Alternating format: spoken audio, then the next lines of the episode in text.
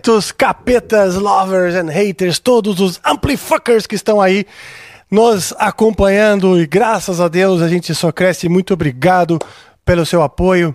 Incrível. Hoje, um pouco mais cedo, no meio da tarde, aqui, uma tarde de segunda-feira, uma tarde especial nessa corrida aí para o final de ano. Corrida em vários sentidos, porque a vida parece mais corrida mesmo ao fim do ano. São muitas coisas que a gente quer concretizar até chegar o quê? Panetone. Pe Peru, família Chester. e aquela festa e aquela coisa toda. E nós artistas corremos também porque é uma época boa para shows e eventos em geral. Então salve, sejam todos muito bem-vindos. Muito obrigado aí pela audiência. Agora aqui nesse meio de tarde especial, como eu já disse. Salve equipe maravilhosa, muito bom estar convosco. E hoje um dia mais do que especial, algo que eu venho assim ansiando já faz um tempo, porque nós vamos conversar com ele. Vocês não conhecem pelo nome de José Ribamar Coelho Santos? Vocês conhecem este cara, este cara maravilhoso que é cantor, compositor, cronista e músico pela alcunha de Zé Cabaleiro. Seja muito bem-vindo. Obrigado. Prazer estar aqui. Muito, muito Gost- bem-vindo. Hoje com uma plateia empolgadíssima, empolgadíssima. Plateia Temos aí a Caravana de Paris, olha só, Caravana, hoje Caravana de que chegou, Arari, Maranhão. Chegou Maranhão. Tá Prazer estar geral aqui, aqui. cara. Gostei do xamanismo aí. Obrigado, cara. Obrigado. Sempre, sempre me Sempre acompanhando. invocando os... Xamanismo sempre ao meu redor, graças a Deus. É, Cara, seja muito bem-vindo, cara. De Obrigado, verdade. obrigado. Prazer estar tempo, aqui. temos muitos amigos em comum, Muitos. não é? Verdade. Que só me falam bem de você. Mentem. E por ser muito amigos meus, devem. São por meus me amigos, conhecerem bem, devem falar mal de mim. Eu gostaria, assim, de ser um cara malvado, bicho. Que Eu as também. pessoas falassem mal, assim. Tipo Eu Lulu também. É. Santos, que todo mundo fala mal. Eu queria ser assim. Cara, mas eu não consigo ser. Aí a gente gosta de ser boa praça, de ser um cara legal. de- acho que isso aí tem um valor Sim. pra gente, pelo menos da nossa geração. Não sei também como é que o mundo tá aí, mas é, ser legal, ser bom é bom. Tem um cara de- do Pará, é, Almizinho, Almir, Almizinho Gabriel e tal, que é um compositor, ele tem um, um verso que é muito bom. Ele fala assim: ser bom, ser bom é bom, só não é bom ser besta, porque ser besta não é bom. Algo assim. Eu sempre É uma sinto contradição, meio, é, meio um paradoxo. É. Porque esse limite entre ser bom e ser otário também, ser Sim, trouxa, ser claro, bonzinho, ser tratado ser pelos outros. vazar. Mas eu gostaria que falasse assim, pô, o Zeca é malvado pra caralho. Competitivo. Olha, eu mal, gostaria de ser injusto. pior. Eu, queria, eu gostaria de ser mais ruim. Pra pelo menos condizer com o que já falam de mim. Mas sempre verdade. vão falar, bicho. Que às vezes eu me sinto falando, otário de pensar, pô, como é que eu deixei chegar nesse. Ainda tem uma coisa que é o nível, seguinte, essa hora do rock, do pop, ela às vezes pede uma maldade. Verdade. Por exemplo, o Eric Clapton é um babaca, é um gênio, mas é um babaca. É mesmo, né? É um babaca, e agora deu a falar umas coisas racistas, tá completamente sério, sequelado. É, é um Tem uns babaca. é. Né? E tem os babacas mesmo. E tem os caras, gente fina, como o Paul McCartney, que passa e, e- e bate na mão do. Tem um Sim. amigo nosso saxofonista que deu um. Como é que chama? High five. Tá. E aí ele pegou e fez. E fez, abriu a janela e fez. Então, assim, o cara faz questão de ser boa gente, muito É, gente é boa. natural pra ele, É né? natural Nem se ele. esforça. É, porque nessa exato. idade dele, se ele não fosse, se ele fizesse Ele esforço. não tava mais nem, nem na estrada, né? Exato. Porque a estrada é exaustiva, né?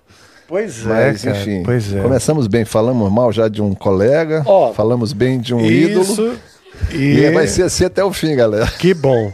A sinceridade está reinando. Qual a sua idade. Rafa? 52. Ah, tá, você é mais novo. Eu tô chegando naquela idade que o filtro tá indo Mas o embora. meu também já chegou, cara. Hein? É, o meu também tá indo embora. 5,7. O meu também tá indo Não, embora. um filtro, né? Um dos É. filtros, porque tem alguns que é bom não perder mesmo. Claro. O filtro da Eu sou um cara muito diplomático. Eu também sou. Eu procuro justamente não ficar ganhando inimizade. Muitas vezes eu omito minha opinião.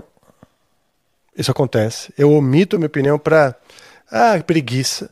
Preguiça da, da- do Preguiça, confronto, né? É, tipo, dá, ah, tá dá bom. preguiça mesmo. Até porque eu acredito que as opiniões diferentes têm que coexistir. Sim. Então, às vezes, eu vejo um absurdo e falo, bom, eu sei que esse absurdo existe, né? Eu vejo o jogo todo dia. Sim, a gente vê sim. por aí que tem absurdos que E, existem. aliás, estão, os absurdos estão É. em alta. Mas, assim, é, eu falo, bom, eu preciso aceitar. Você tem uma, uma parte de mim que precisa aceitar essas diferenças e outra parte de mim que se revolta, né? Sem dúvida. Eu falo mais no sentido assim de, de vai ficando meio sincericida, assim, sabe? É, não mentir cara. que gosto de fulano, que gosto de cicrano. É, Não, eu percebi é mais que o seu sentido. filtro tá mais a, o seu a ausência de Mas eu filtro. não sou também um porra louca, calma aí. Não, eu sim, tenho meu, entendi. eu tenho meu, né, respeito meus colegas, não gosto de falar mal, acho, não, não, não é nem corporativismo, nem covardia, mas assim, não acho legal ficar falando mal Eu também em acho que público. não, Isso- eu também a gente acho. fala como diz, dizia o Ariano Suassuna, né, esses vídeos que viralizaram aí nas redes sociais, bom é falar mal pelas costas. Pela frente não tem graça, você vai se dispor com o cara, vai brigar. Agora pelas costas não, é divertido, ele nunca vai saber. É, que hoje pelas costas, né? Quando o cara publica, isso é Tá difícil, é. Um colega teu tem algo contigo, poderia, um colega de profissão mesmo, Sim. tá? Poderia vir e te falar, resolver uma parada. Não, ele publica um vídeo que já põe a discussão pessoas que não tem nada a ver com a parada. É. Você fica naquela saia justa, que será que eu vou me expor me defendendo? me defendo, ou é. puta que o pariu, que é uma merda. Que então, nesses casos, que são coisas pessoais ou até profissionais, acho que tem que chegar direto e falar. Eu acho. também. Pô, Zé, cara, isso aqui, tal, tal, tal, ninguém vai ficar sabendo, as duas pessoas se resolvem. As redes sociais criaram um pouco essa permissividade também. Pois né? De é. Que tudo pode. Não, velho, não pode tudo, não. Ainda tem umas regrazinhas de, de, de vida, de convívio social que, que tem que ser respeitadas. Agora, aqui e ali você dá uma chutadinha no, É no pau verdade. da barraca porque é necessário. É verdade, é verdade. O rock, Mas, o que seria do rock sem. Eu acho que o brasileiro ainda tem um espírito muito cordial. Eu vejo, por exemplo, Portugal, que eu frequentei muito uma época, assim, frequentei, visitei muito, toquei muito lá uma época que meus discos foram lançados, e eu via nos jornais, o inglês tem muito isso, o europeu de uma maneira geral. Eles se alfinetam. E depois vão pro bar ali e são Ah. tudo amigos, bem. mas ali naquela hora fala, Fá, eu não vou agir que nem o Rafael Bittencourt faz, que é o não sei o quê. Aqui no Brasil é todo mundo botando assim, É. pano quentes. Mas- panos mas tem uma quentes. hipocrisia também. Hipocrisia. Porque por às fora, vezes é melhor fala, esse, é, esse conflito público eu e, também, acho. e, vezes também ser honesto, ser legal. sincero, né? Tem que achar esse equilíbrio. Você tem razão, cara. Eu queria dar um recado antes, então. Olha que esse papo tá maravilhoso e nós vamos nos últimos minutos responder perguntas para vocês. Responder perguntas, curiosidades, elogios, se vocês quiserem, críticas à vontade em vídeo, texto e áudio, tá? E essas perguntas vocês vão mandar lá na plataforma nv99.com.br barra amplifica barra live, tá legal? Nos mandem aí essas perguntas, elas vão ser, precisa adquirir Sparks para nos fazer essas perguntas e com isso então você ajuda a, a, a tirar da, da, da, da, da faixa da fome a nossa equipe aqui, certo? Ele dá de comer aqui para essa rapaziada que tá magrinha. E é isso aí, torne-se membro, não esqueça de compartilhar. E eu tenho mais um recado que é o seguinte: hoje nós estamos acampados, literalmente, dentro do Dharma Studios. E eu quero agradecer ao Rodrigo Oliveira, meu amigo de longa data, o Rodrigo, que é o fundador e o produtor musical aqui. Já trabalharam com grandes nomes como Dr. Sim Corsos, o Kiko Zambianchi, o Dinho Ouro Preto, o Clemente Nascimento, o Armor Down, Andreas Kisser, o Felipe Andrioli, que gravou aqui também muitas coisas do álbum dele. E o Angra gravou aqui. Queria lembrar, pessoal, aqui no Dharma Studios nós gravamos as vozes, né, a participação especial da Fernanda Lira, grande cantora Fernanda Lira, que participa no nosso novo álbum, também foi gravado aqui no Dharma. Então eu quero agradecer, porque o Amplifica está meio que nômade aí por um tempo, e a gente vem então acampando em algumas salas por São Paulo de amigos e parceiros. E Dharma, aqui no Dharma Studio já foram produzidos centenas de canções que marcaram o mercado latino. Grandes produtores como Eros Trent, Cato Canduala, o Bruno Agra, produtor de música eletrônica excelente, o Paulo Anhanha e até o Dennis Ward, que grava os álbuns do Angra, já passou aqui pelo Dharma Studios, que é considerado um dos mais bem equipados do segmento na América Latina. Com, uma- com a- o equipamento aqui é o seguinte, tá? Para quem manja: Solid State Logic, Antelope, Neumann, Neve, API, Pultec, Universal Audio, TC, TC Electronics, Telefunken, Manley. Por exemplo, tem um sensor lá na frente que quando a pessoa chega com um Behringer, ele apita, pi, pi, pi, pi, pi, pi, pi, vem um segurança e leva você embora, porque, segundo eles, Behringer não entra, tô brincando. É mentira, é só para ilustrar Isso é brincadeira, eu uso o Behringer pra cacete, só tô zoando, né? Não quero também diminuir, diminuir a marca. Só querendo dizer que realmente aqui é muito, muito bem equipado. Fica aqui na Alves Guimarães, é, na, na, entre Pinheiros e a Vila Madalena, aqui em São Paulo. E vocês podem entrar em contato com o Rodrigo Oliveira diretamente no 011 98833 1284. Vou repetir. Vamos colocar aí na descrição, tá? O arroba, etc. 9 11 9 8833 1284. É isso aí, cara. Agora que nós demos todos os recados, eu retorno nesse papo maravilhoso com esse cara que já teve composições interpretadas por Simone, Gal Costa, Elba Ramalho, Vange Millier, Adriana Maciel, Luiz Aposta, Rita Ribeiro, adoro. Renato Braz e Cláudia Leite. Nós estamos sim falando com o Zeca Baleiro. Obrigado, viu, Zeca, pelo, pela presença e por aguentar é, e por esperar os meus recados.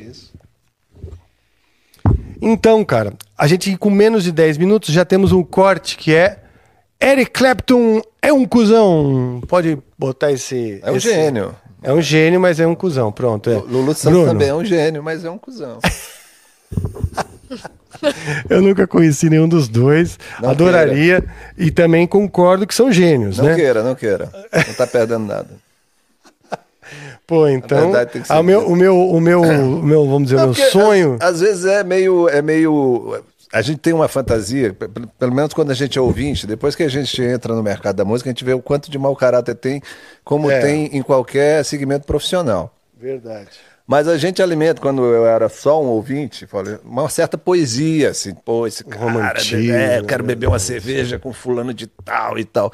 E às vezes o cara não é esse cara. Ele, ele é, é um trabalho, é um trabalho que mexe com sensibilidade, mexe com reflexão, com um monte de coisa, mas é um trabalho. Às vezes o cara vai ali na cidade, faz o trampo dele como um representante do laboratório farmacêutico também faria, entendeu? Sem muito Sim. envolvimento, vai. Eu não consigo, eu, eu dou meu sangue, literalmente. Sim. É, eu não consigo não me envolver. Embora às vezes o critério de escolha de tocar numa cidade ou em outra seja às vezes por motivos mais mundanos do que do que românticos, Sim. poéticos. Também, acontece. É, acontece, às vezes pá e tal. Você vai mesmo com preguiça, porque. Mas eu nunca consigo fazer no automático completamente, porque eu acho que tem que ter um respeito. Você está lidando com uma matéria que é a, a emoção da, da galera, a vibração da turma ali, a, a, a uma certa lealdade a você, né? Um público às vezes cativo que você, você sabe bem que eu, tua banda sempre teve esse público, né? Tem uma coisa assim que é quase quase doutrina, quase aquele público de, de, que vai mesmo, que te defende Sim. e tal. Defende e ataca. É ataca um público descontrolado Não, emocionalmente, parte, digamos. É intenso, tanto no ódio quanto no amor. Então, é isso. Mas a gente, a gente acha que só tem gente boa, que, pô, que o cara falou aquilo. E não, tem um monte de escritor que é, que é babaca, tem um monte de cineasta que é que é otário. E às vezes o talento do cara é um negócio inato, assim, mas a Verdade. visão de mundo do cara é. Quanta gente aí que a gente sabe, né? Que tem uma Verdade, visão. É...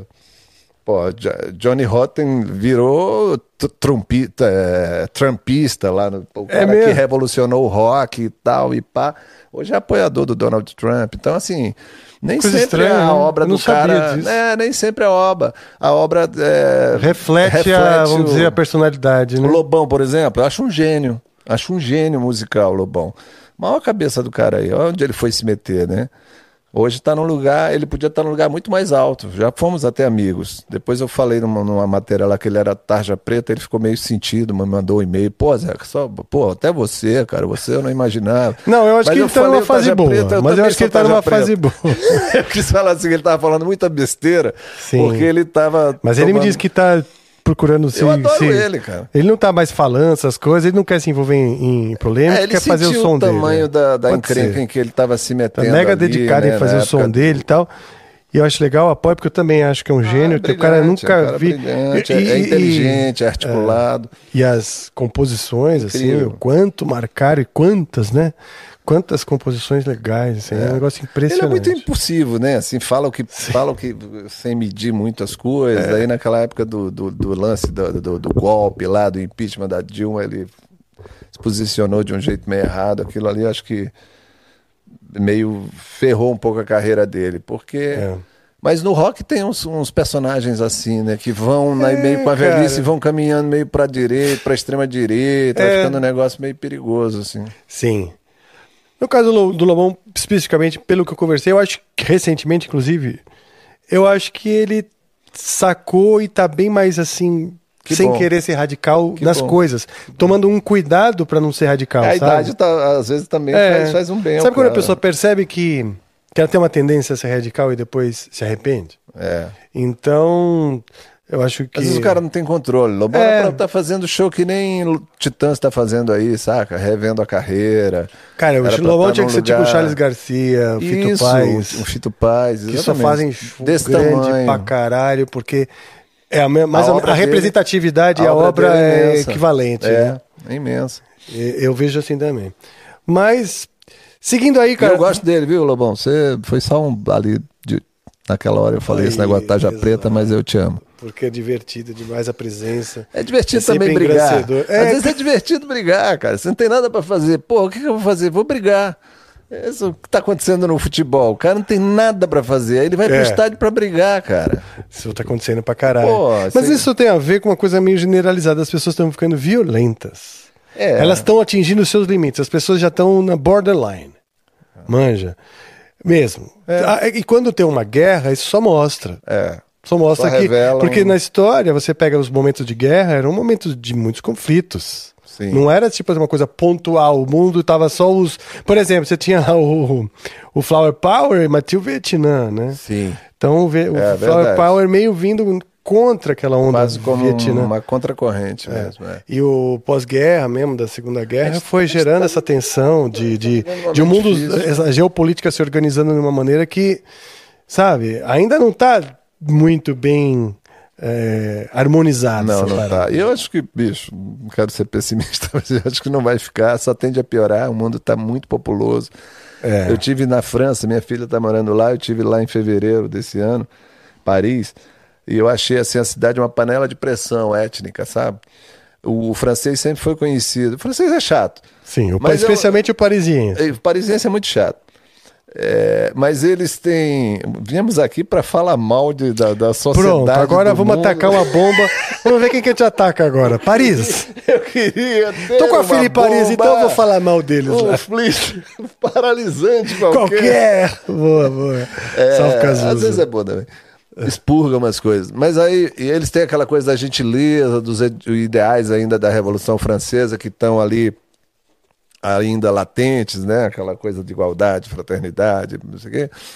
Mas a gente vê que eles estão também com a panela aqui, a tampa da panela, né? Porque uma mi- mi- migração muito forte, africana, argelina, tunisiana, chinês pra cacete, muito oriental. E até me surpreendeu que o aeroporto Charles de Gaulle, eh, ele está agora eh, legendas em francês, inglês e mandarim. Ah, é? é. De tanto chinês que tem lá agora. Tem um fenômeno. Bom, tem chinês tem em todo lugar, Sim. mas lá tá fortíssimo, acho por causa de business mesmo, né? Claro. Empresas migrando para lá, aquela coisa. Então, eu senti assim que é um. ah, Um amigo também que está morando na Europa, ele falou assim: bicho, a Europa vai explodir em 10 anos. Eu falei, foi meio um enigma, assim, um, É. um enigma, uma charada. Eu falei, não sei como. Mas ele falou faz antes, por exemplo, da guerra da falou, Ucrânia? Falou antes da guerra. Oh, então foi, É, foi, foi, falou. foi, Foi mãe profético, Diná, né? Foi meio- como fala, foi premonitório. Walter Mercado. Ao mercado total, porque realmente, né? Tá Tem uma tensa crise, a parada. né? Assim, essa coisa que você falou da geopolítica é um negócio meio sem saída, porque é, aí que gera na outra extremidade xenofobia, é, é, todo mundo querendo reservar o seu mercado, medo de perder o emprego para o imigrante, Sim. a mão de obra barata nesses lugares vai para os sudacas, né? Os sul-americanos, os africanos. os- E aí o mundo vai ficando essa loucura aí. Eu não vejo muita saída, não. Um amigo meu também, urbanista mais velho, que é um pesquisador assim da geopolítica e do urbanismo, ele falou assim: a pior fase do capitalismo ainda está por vir. Eu falei, puta que pariu, se a pior fase ainda está por vir, a gente está ferrado. E- que é a fase mas- da automação. Ele falou que Ah, essa fase vai a ser. automação. Quer dizer, um aprimoramento da automação já existente, ou seja, vai, vai ficar mais automático ainda. Isso, isso, isso. É, com a inteligência artificial, provavelmente, né? É, Porque tem muitas, muitas funções que a inteligência artificial já é capaz de exercer melhor que a Sim. gente, né? Só que eles ainda não, vamos dizer, não personificaram esses funcionários, né, tão bem. Eles verdade. têm atendente, você fala oi, tudo bem, digite isso, digite Sim. aquilo, mas puta, já o nível de cognição da, da, da, da, inteligência, né, hoje de, de, de acesso à memória melhor, né, do que cognição, já é impressionante. É né? impressionante. É. Mas agora eu vou mudar aqui os papéis. Eu Vamos sou lá. entrevistador. Você acha que eles- a, inteligência, a, a inteligência artificial vai chegar no grau de subjetividade que o humano tem? Nisso que chamam de alma, nessa coisa meio insondável. assim, Vamos lá. Eu vou falar isso. Essa é uma excelente pergunta e muito obrigado por me devolver. Porque a verdade é que isso não é uma entrevista, é uma conversa, e às vezes a gente. Eu também tenho essa mania de, de, de fazer, às vezes parece, porque eu tenho muita curiosidade mesmo sobre os convidados. E pergunto muito. Já vou, vamos fazer essa reflexão juntos. Mas antes eu quero falar que o, que o nosso emblema do episódio 187 está aqui, ó. Olha só que, que charme, Pô, tá- que simpatia. Pegou meu, meu melhor ângulo. Obrigado. Pegou o seu melhor ângulo, aquele que a gente tem vontade de dar, pegar a bochecha e falar assim, que fofo, gostoso. E- Nem tanto, não exagere. não exagere. então esse é o emblema, ele vai ficar 24 horas no ar. Amanhã, por volta da tarde, nós tiraremos ele do ar. Ele vai ficar lá na, NV, na plataforma nv99.com.br barra resgatar. Tá legal? E lá você vai ver o emblema. Vai ter um, um espacinho para você colocar o código para você resgatar, que é Samba não é de ninguém. Samba não é de ninguém. Boa. Gostei, Esse, esse boa. código é legal pra puxar o, o assunto de qual ele vem, né? Mas então é isso aí. Vai ficar 24 pra você que coleciona. Tá aqui o emblema do episódio 187. Resgate lá na, na plataforma nv99.com.br barra resgatar. Se quiser brincar de tirar o alvo também, fica à vontade. Fica à vontade. Aliás, você pode Dardo. resgatar só pra isso. Você põe atrás da sua porta, compra dardos na internet, isso é baratinho. Entendeu? Você pode fazer bigodinho, estrelinha do Kiss, aquela vontade, coisa maquiagem e tal. chifre. Botar, botar chifre, botar rabo de é, Maria Chiquinha e jogar dardos, né? Salve, fala Cauê. Yeah! Nós somos amigos Sabe de que nariz. homens de nariz são homens de caráter, já dizia Frank Zappa. É né? verdade. E de caráter e pênis grande. Eu tô brincando. Isso acho que é lê, né? É, não, é verdade. Mas eu gosto que a, deixa a fama perpetuar mesmo assim. Deixa a fama, ajuda nós. Né? Exatamente. Mas então, cara, você estava me perguntando sobre a inteligência artificial, né? Se ela, se a subjetividade vai chegar, claro, ao do ser humano. Eu vou te falar. é, claro, a subjetividade ela vem de uma percepção que a gente tem, né, da realidade. E eu não sei se a inteligência artificial virá a perceber a realidade nessa subjetividade. Porém, a obra dos poetas, dos escritores, dos pintores, ela tem uma, uma, uma subjetividade que ela é decifrável, de certa forma, para que você possa reproduzir. Por exemplo, é, eu não acho que a percepção da, da, da, da, da, da inteligência, inteligência artificial tenha essa subjetividade nossa. Mas quando eu peço para fazer um poema no estilo de Edgar Allan Poe, ela reconhece coisas que são um refinamento que chega a impressionar. Que um- muitas vezes um professor de literatura Não consegue. não conseguiria. Né? Então, é apenas uma reprodução baseada em algoritmos do dados, próprio né? Em dados e dados e tal, calculado, ou seja, existe algo matemático no Luz e Sombra do- do- dos pi- pintores renascentistas que o Mid Journey faz em segundos. Né? Então, assim, se vai chegar, cara, eu não sei, espero que sim. Espero que sim. Espero que sim. Eu sou Team AI, eu sou total. Eu Eu sou time Eu AI. eu- espero que não, cara. Ah, Porque, Eu espero que sim. Porque aí o, Eu- o eu- humano vai estar sempre no comando, entendeu? A máquina vai precisar sempre de alguém por trás Mas dela. aí que eu. Aí tudo bem, é que eu tô Aí torcendo pra. Eu tô, né, eu tô torcendo pra gente perder o comando. Eu tô torcendo pra Caraca, gente, em algum é momento, baixar a nossa bola. Eu tô pensando em algum momento os seres humanos acontecerem. co- Eu achei que a pandemia ia trazer isso. Trouxe por um tempo, né? Trouxe enquanto tava todo mundo em casa. Quando você foi fazer a primeira compra no supermercado, um matando o outro por causa da fila. Ou então. Ou um trânsito. né? Ou, ou outra coisa, né? A, a- pandemia trouxe uma certa reflexão sobre a vida, mas também uma- um senso de escassez muito maior. Então eu teve uma época que eu lembro as pessoas brigando por papel higiênico, porque Papel falaram é, que ia faltar. Aí, teve essa fase. Então, assim, essas, essas contradições completamente irracionais que a gente tem e, que, e paradoxais também, porque nós Pô, você acha temos. que a máquina vai resolver isso, bicho? Não, Se não. nem Deus resolveu, a máquina não, vai resolver. eu não acho que venha a resolver. Mas eu torço para esse, pra- pra esse, esse medo que a gente tem de comando, eu acho bom. Porque baixa um pouco a nossa bola. Eu acho que, tipo assim, meu Deus, e se a máquina nos comandar? Quer dizer que eu não, não, não, não- tô mais no controle. Essa reflexão de a gente não estar no controle, servir, eu acho né? importantíssima. É Entendi, isso, porque entendi. eu acho que a gente chegou num É um bom ponto, ponto de vista. É, eu acho que a gente chegou num ponto de muita prepotência. O ser humano é muito prepotente de achar que assim, nossa, dominou o universo, a tecnologia, que nós somos muito foda. É verdade. E eu gostaria de que coisas acontecessem para a gente rever isso. Porque falta humildade no fim.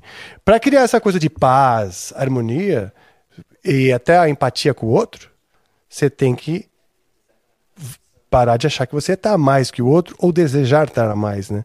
Porque hoje o que eu vejo é que um ponto de contentamento das pessoas é quando elas estão se sentindo. Desculpa, cara, essa, Sim. essa, essa, essa Não, não, tá certo. sambando. É, quando elas se sentem numa certa. numa certa. Ah, No lugar de poder em relação ao outro. é, não só poder, mas privilégio. Por exemplo, estou diante de um- uma salada deliciosa, muito gostosa, com camarões, com pesto Aspargos. e um vinho branco, um lugar delicioso. Cara, eu vou postar essa porra porque Isso vai me eu colocar tô, num tô lugar. bem pra caralho, eu tenho certeza que eu Isso tô eu melhor não- que muita eu não gente. consigo entender. É, entende? Então, a gente tem essa vontade de estar num lugar de, de privilégio. E é uma coisa louca, porque se você reparar, os chimpanzés também. A gente, é, isso é muito mais primata do que humano.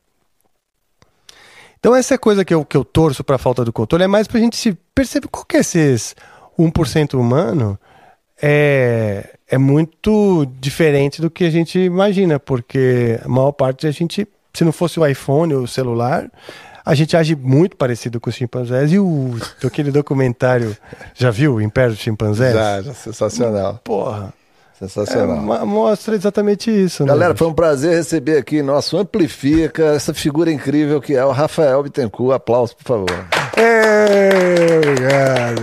No próximo episódio, Lulu Santos. Ah, agora você me. Nossa, seria um sonho, cara. Seria um sonho. Vamos lá.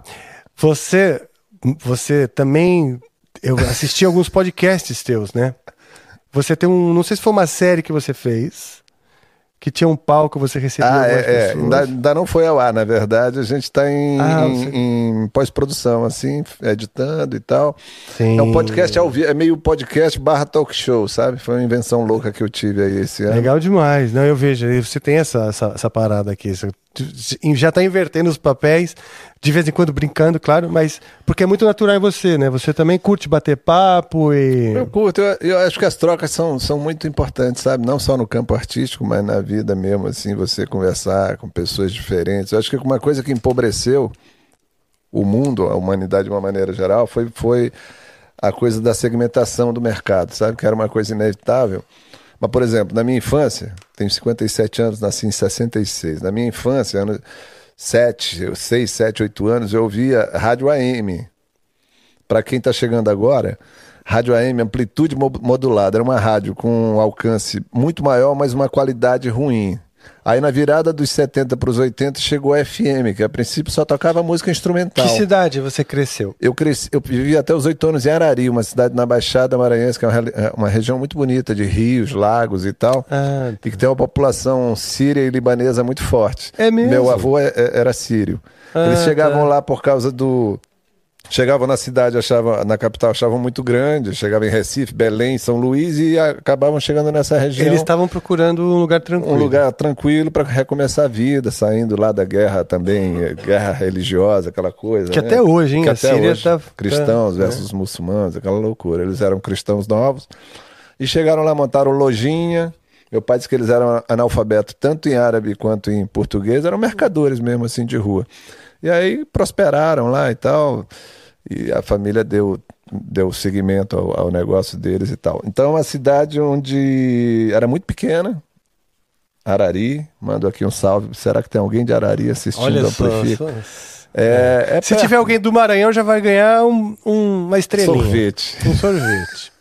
de Cupuaçu. É, É, é, então ela era perto do mar, entendeu? O rio lá era perto do mar, uma das primeiras, se não a primeira cidade depois do mar. Tanto que tem um episódio lá clássico histórico que uma vez uma baleia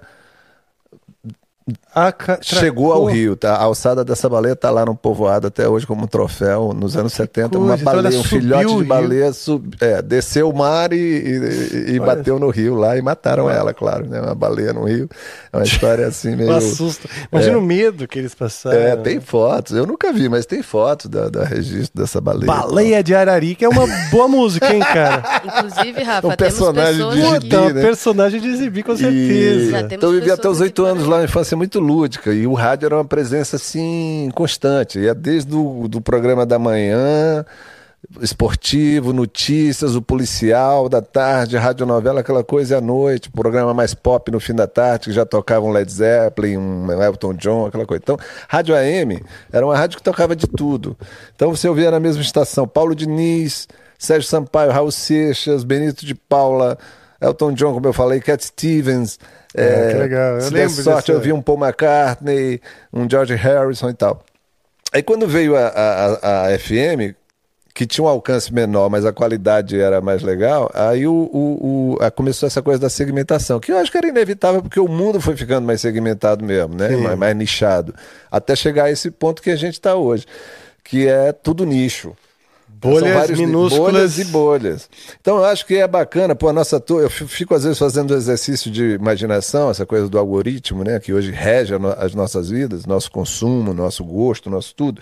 Se chegasse isso aí nos anos 80, no começo dos anos 80, lá em São Luís do Maranhão, na turma que eu frequentava, que era uma turma que juntava malucos, jornalistas, aspirantes a poetas, gente do teatro, é, toda sorte de de, de maluco se juntava ali naquela turma e era uma turma com gosto muito diversificado. Então, assim, a gente ficava trocando vinis e cassetes e tal. Então, todo mundo ouvia tudo, todo mundo lia tudo, porque era uma coisa assim meio. Vamos lá, vamos, vamos experimentar, ver qual é. Então, era desde Paulo Tá. Leminski até.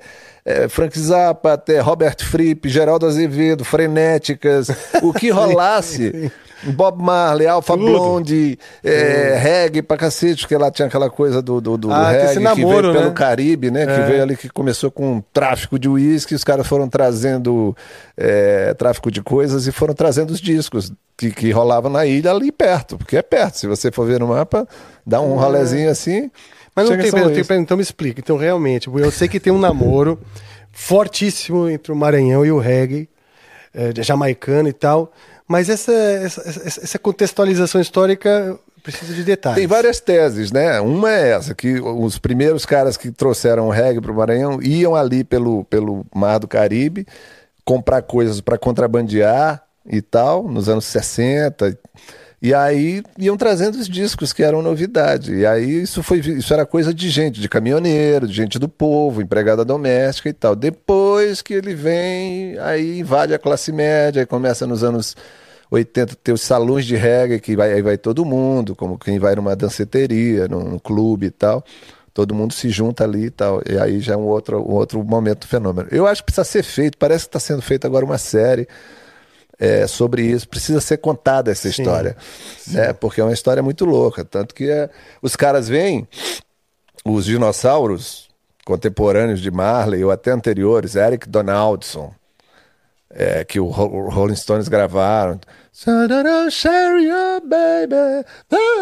O cara ele tem um metro e sessenta, assim, tem uma voz agudíssima. E ele vem sozinho, porque a, a, banda ele pega lá já. Porque só esses caras sabem tocar esse reggae do passado, que é o, ah, o, o, o reggae roots, né? O roots é. reggae. O reggae lá não é mais isso. O reggae lá já está mais próximo do hip hop, ah, tá. de uma coisa mais falada, mais eletrônica, né? Ah, sim, que é outra coisa que eu descobri também recentemente, que o o rap veio. Bambata lá. Veio do Bambata, lá, né, na... lá em Nova York, que o cara. Isso. Bambata era o cara, né? Era o cara, DJ, o primeiro né? cara, MC Bambata. Isso aí, cara. E, quer dizer, é. eu não sabia. Tá tudo ligado, né? Pois é doido. E o reggae nasce também da audição lá na Jamaica da, da música black americana, o, o soul, rhythm and blues e tal. Os caras ouviam aquilo, só que aí foram botando a a malemolência o swing deles. da marihuana lá e, e, deu no que deu, entendeu? O reggae que se ouve no Maranhão, se tu botar um pouquinho acelerado, ele já não... Porque eles dançam colados. O que uma amiga me explicou, Lu Simões, que é com o Ale Muniz, eles têm uma dupla lá muito interessante musical que chama Criolina, ela me explicou o seguinte, por que que se dança colado no Maranhão reggae?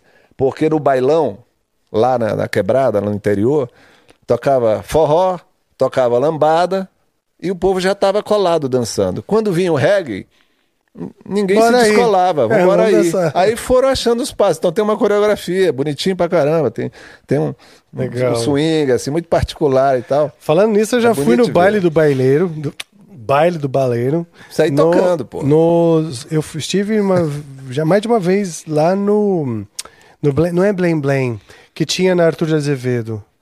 É o. Carioca, Carioca Club. Será que foi no Carioca? Teve, teve no Carioca, teve no. Fizemos também no Blém Blém, que depois mudou de nome, eu não me lembro Isso, mais. mudou de nome. Lá pra 40 graus, alguma Isso, coisa já assim. estive no baile bailando, cara. Você tem que ir tocando. Eu já convidei o André Asquissa, ele falou que vai, você também tá precisa. Tá rolando ainda, eu nem lembrava que tava Agora, no, eu falei agora com o Cauê que ano que vem ele faz 20 anos de existência. Depois, ah, então, faz um tempo eu, eu quero aproveitar esse momento. Vai lá reivindicação, que é o Aproveita. seguinte: o baile é um, é patrimônio ah, eu esque... cultural. Eu, eu, Tainá, eu ouvi você falando alguma coisa, não, desculpa te interromper. Sobre o microfone. Era o microfone? É que às vezes eu me afasto. Ah, é só pra avisar que a galera de Arari tá, tá online no chat. Ah, é, o Maranhão tá em peso aqui. Que legal, Dale, Arari. Salve, Arari, cara. Então existe mesmo. Vocês existem. Existe, existe. E é uma cidade super cultural. Tem muito escritor lá, muito poeta, muito músico. É uma ah, cidade bacana. Legal. Eu volto um pouco lá porque aquele, aquele verso do Drummond, né? É, Itabira é um quadro na parede, mas como dói. Então quando eu vou lá, me dá uma, dá uma dor assim de, de... Porque é quase um sonho, cara. A, a, ideia de infância, eu lembro que eu contava para os meus filhos, que hoje tem 25 e 23 anos, as histórias da gente fazendo balsa com uma planta que flutua, que é a ninga, que se pega Olha. na beira do rio. E ele fala: pai, você tá de onda com a gente, tá mentindo. Amarrava com corda, aí no meio do rio, que era um rio imenso de extensão amazônica, o rio Mearim, as, as cordas se desamarravam e a gente tinha que sair correndo e nadando. Aprendeu a nadar no rio. Nossa, sem instrutor, legal, sem ninguém. E eu contava, ele falava, pai, você tá de onda comigo. Aí, quando a gente ia lá, no Maranhão, eu chamava algum amigo de infância para comprovar. Era ou não era assim, fulano? Aí falava. Eu tinha a família Bogé, que era uma família vizinha, foram os nossos melhores amigos, são amigos até hoje. E a gente se divertiu muito, foi uma infância muito lúdica.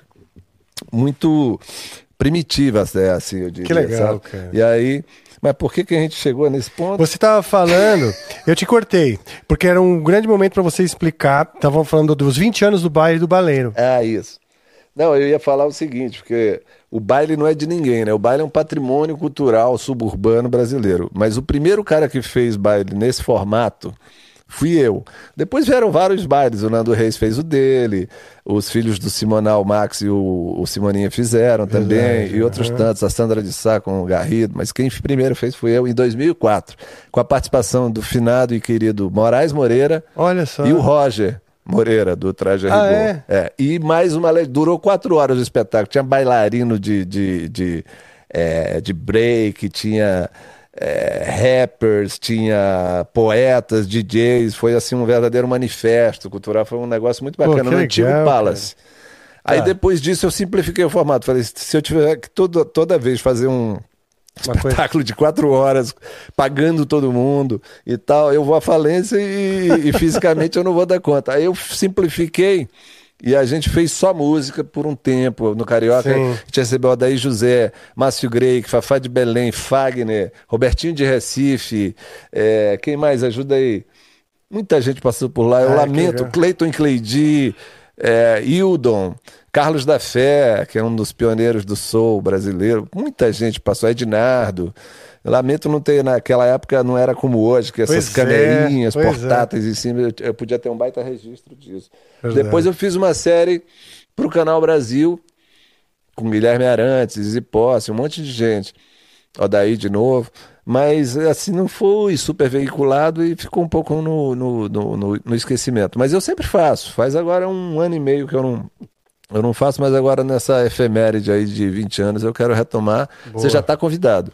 Mas é, para chegar lá e não é para tocar heavy metal, para tocar samba. Tá melhor é para ainda, deslocar cara. o cara do. tirar Tá o cara do seu ainda. ambiente. Mas a gente toca um heavy também. Não, não, a gente vai fazer heavy metal do Senhor. Vamos fazer heavy metal do Senhor, claro, não pode faltar, uma vez que tem alguém do heavy metal por lá, né? Mas. É... Mas a graça do baile é essa, entendeu? Que é, é Sair coisa assim, do- de gente que ouviu Ih, tudo adoro e, isso, e cara. que vai tocar tudo. Eu tô, eu tô há 20 anos tentando aprender o cavaquinho, né? É mesmo? É. É, difícil, né, cara? Aquele molejo da mão direita eu não consigo também. É. Mas o pouco que eu pego, que eu peguei, eu Pô, já. podia ter já- trazido aí, a gente já tocava um samba. Cavaquinho não tá aí, não? É.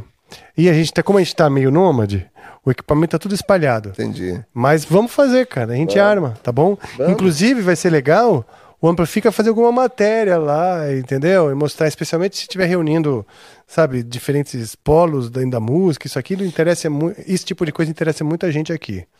Né? Que a nossa ideia é justamente essa, né? Fazer encontros que são inusitados, Sim, sim. diferentes polos. Isso enriquece, né? Eu ia falar do lance do algoritmo, desculpa, me lembrei porque que a gente deu tanta volta, baile, arari, baleia, é, a história Balsa é a seguinte, de folha. balsa de aninga. A parada é o seguinte, é, a parada já esqueci de novo. Do algoritmo! O algoritmo. Cadê Eu o. Como é o nome? O, cadê o. O, o, o, ce- o geriatra? Telepro... geriatra. O geriatra é teleprompter, bicho. Não, já tô fazendo as economias pro cuidador, pra cuidadora, já tô. Fica tranquilo.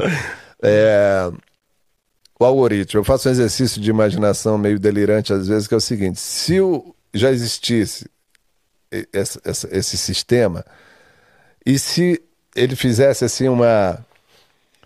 a- tentasse ab- abranger ali a- aquela época, daquela turma maluca que eu frequentava, ele ia pirar. Sim. A inteligência artificial é no Ai, seu computador. O que, que foi? Ah, você começou a falar. Puta que pariu. Essa é a Siri. I, I don't know about this. I don't know nothing. Eu. Ela é muito inconveniente. Quando eu quero a ajuda dela, eu, tenho um- uma Pergunta relação é a horrível com a vida. Siri. O que é a vida? Hã? Pergunta pra Siri o que é a vida. Siri, você está aí? Siri, você está aí? Tá vendo? Quando eu preciso, ela não aparece, cara. Eu não faço ideia. Siri é misteriosa. A Siri não quer filosofia, ela quer me tormentar mesmo. Ela quer se divertir. cara. É, deve estar Nossas- dando essa hora. às nossas custas. Tô brincando.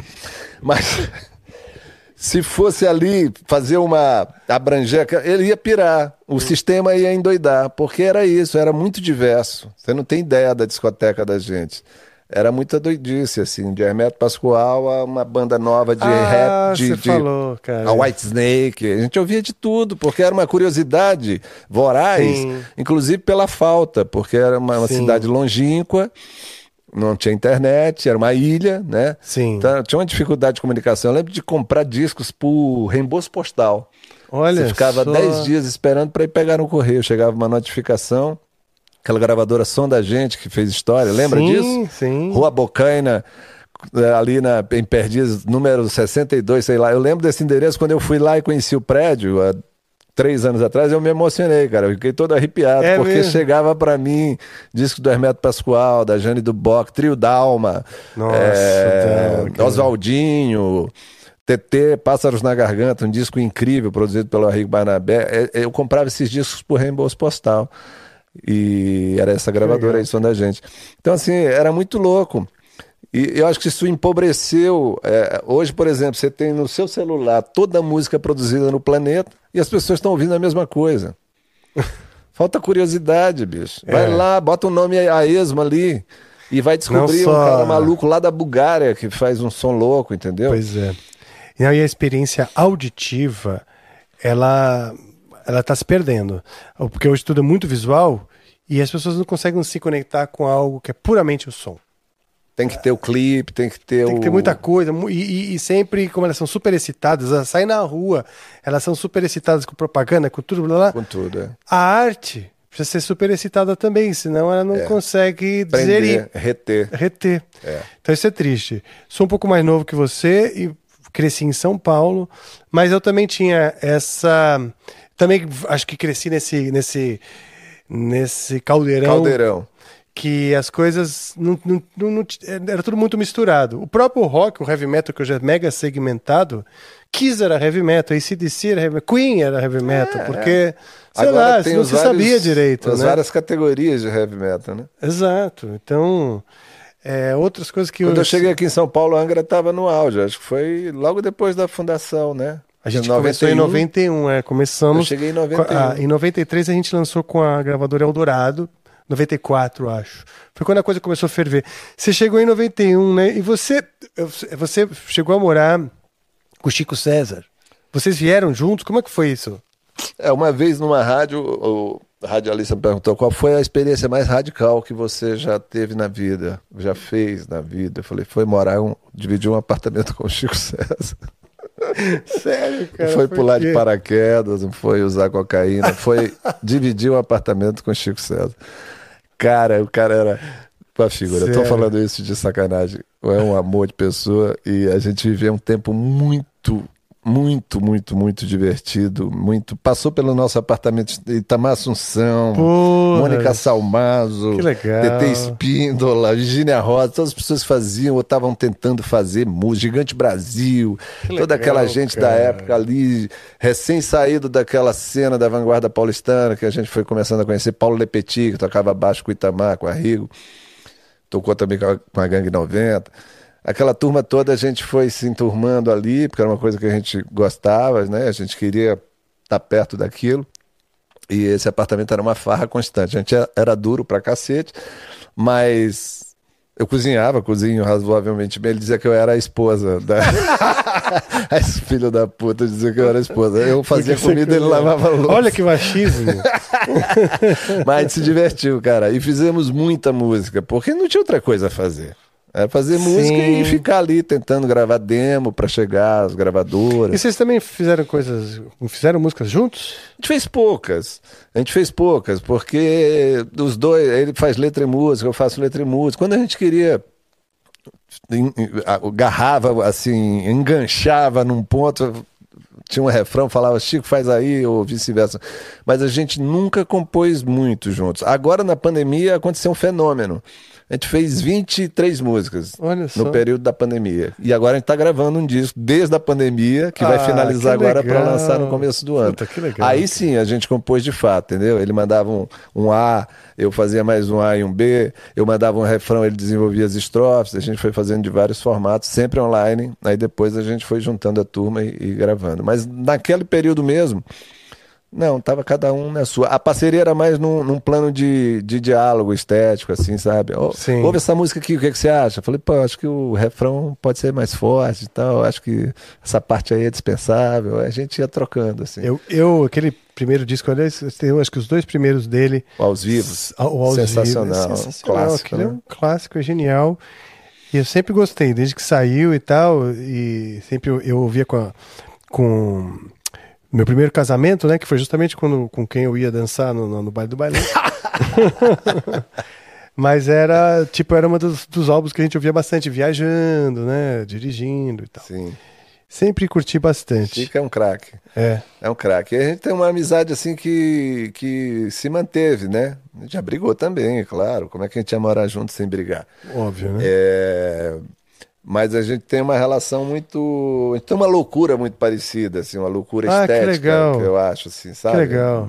Sim. pensar a arte, pensar a vida de um modo E como vocês che- chegaram nesse momento? Porque ele, ele, ele, ele não veio do Maranhão, ele veio de. Não, ele é da Paraíba e ele veio bem antes. Ele Ah, já tá. trabalhava aqui como Como foi? jornalista. Ah, certo, vamos lá. Ele, ele trabalhava na revista L, que era uma revista feminina. Sim, eu no lembro. Final dos anos 80 ali, ele era revisor da revista L. E eu conheci através de um amigo que faleceu esse ano, queridíssimo amigo, Celso Borges, poeta e jornalista. Estava morando aqui também, trabalhava como editor, trabalhou em algumas TVs, Record, Bandeirantes e tal. Ele, trabalhava como editor. E ele era meu parceiro já, desde lá de São Luís, foi um dos maiores entusiastas da minha carreira, um pouco mais velho do que eu, seis anos mais velho. E ele, quando eu cheguei, a gente trocava cartas. Agora fui na casa do meu, do- dos meus pais recentemente, tem uma caixa lá que a minha mãe guardava com toda a minha correspondência. Eu nunca joguei, nunca consegui jogar fora, cara. Amigos de Belo Horizonte com quem eu me correspondia, amigos de São Paulo. ami- Então tem lá todas as minhas cartas com. Ele ia no show do Walter Franco, o Celso me mandava o programa do show, Ah, saca? legal. Era muito bacana. E quando eu cheguei, antes de chegar em São Paulo, ele já falou comigo, Bala, ele me chamava de Bala.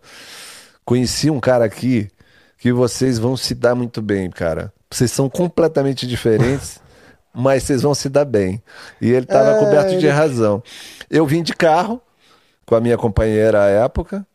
De Maranhão. São Luís do Maranhão para cá, vim de carro 20 dias na estrada, parando nas cidades onde a gente tinha amigos, parando, pernoitando em Teresina, Salvador, Belo Horizonte, passamos um períodozinho em Arraial da Ajuda curtindo também, que a gente não era besta. E aí- viagem legal. Viagem legal, no Fiat Uno azul metálico, Caralho, que legal, cara. que na época era, era o senhor carro. Sim. E aí, novinho e tal.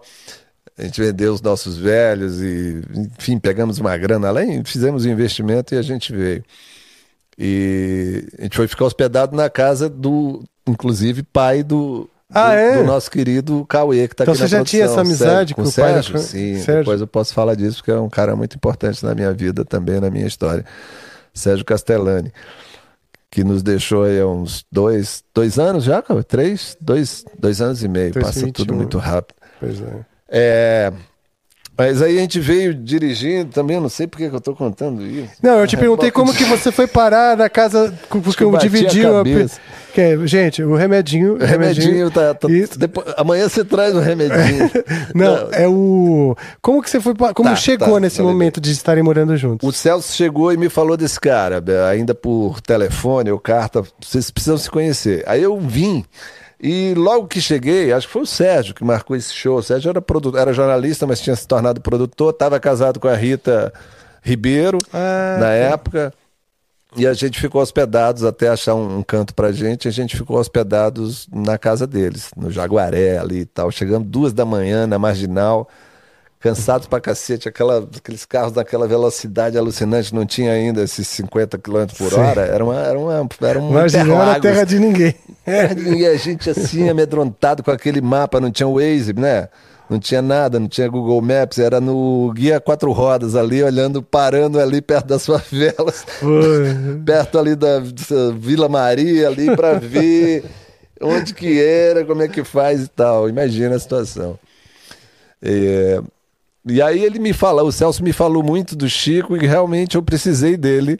E assim a gente se conheceu. O Sérgio marcou um show no Purcoapá, que era um bar meio alternativo, na Pompeia, ali na Caraíbas, Rua Caraíbas, onde tocavam Jorge Malt, né, Tom Zé, Ah, tá. Walter Franco, essa turma, com quem a gente se identificava. E o Sérgio achou um show lá pra mim. Eu e um percussionista do Maranhão radicado aqui, o Manuel Pacífico. E aí o meu amplificador na estrada, ele quebrou, pifou. E aí o Celso falou: liga para esse cara que eu te falei, que ele certamente vai ter um amplificador. Era o Chico César. Marcamos na frente da Gazeta, ali na, na, na- na Paulista, ali, na frente da Casper Libero. Sim.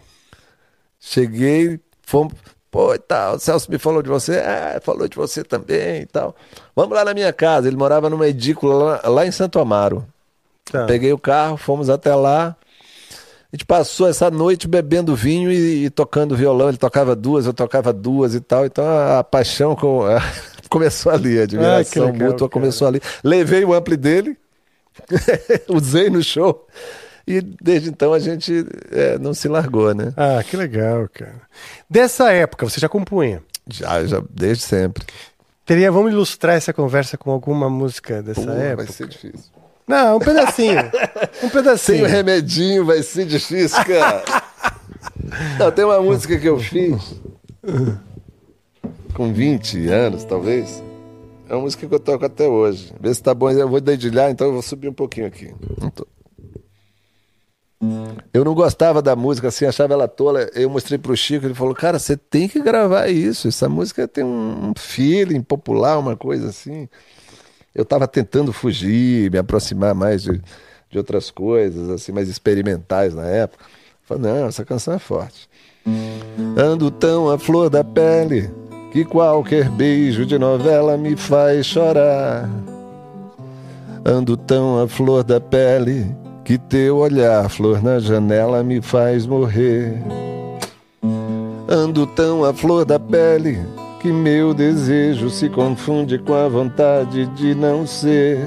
Ando tão à flor da pele que a minha pele tem o fogo do juízo final. Um barco sem porto, sem rumo, sem vela, cavalo sem sela. Um bicho solto, um cão sem dono, um menino bandido. Às vezes me preservo, noutras suicido. Ando tão à flor da pele que qualquer beijo de novela me faz chorar. Ando tão à flor da pele que teu olhar, flor na janela, me faz morrer. Ando tão à flor da pele que meu desejo se confunde com a vontade de nem sei. Ando tão à flor da pele que a minha pele tem fogo do juízo final. Um barco sem porto, sem rumo, sem vela, cavalo sem sela. Um bicho solto, um cão sem dono, um menino bandido. Às vezes me preservo, noutras suicido.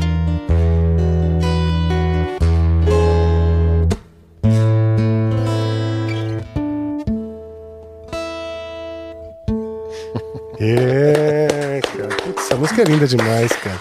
Ah, é? Eu lembro a primeira vez que eu ouvi, eu ouvi no rádio. Pois é, Tocou no rádio pra caramba. tocou e teve o convite da Gal, que foi um negócio que pro Sim. acústico dela que eu cantei essa me- mesclada com a Ô, minha honey É, baby. que foi um grande impulso assim na minha, na minha carreira, porque eu sampliei a Gal na gravação. A gente tocou a Gal no teclado, naquele tempo que você fazia o sample no teclado. Ah, sim, sim, sim. A gente pegou o trechinho do Minha Honey Baby, pediu autorização, naturalmente e tal.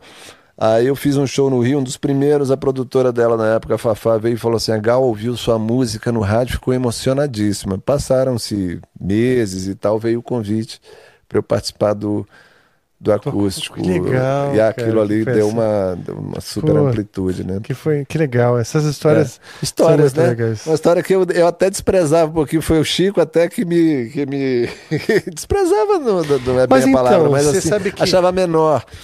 É, esse é um assunto importante, porque às vezes o nosso, o nosso ouro, né, metaforicamente, assim, o, o forte, né, da, da nossa produção criativa, a gente faz um julgamento Errado. errado, né? É.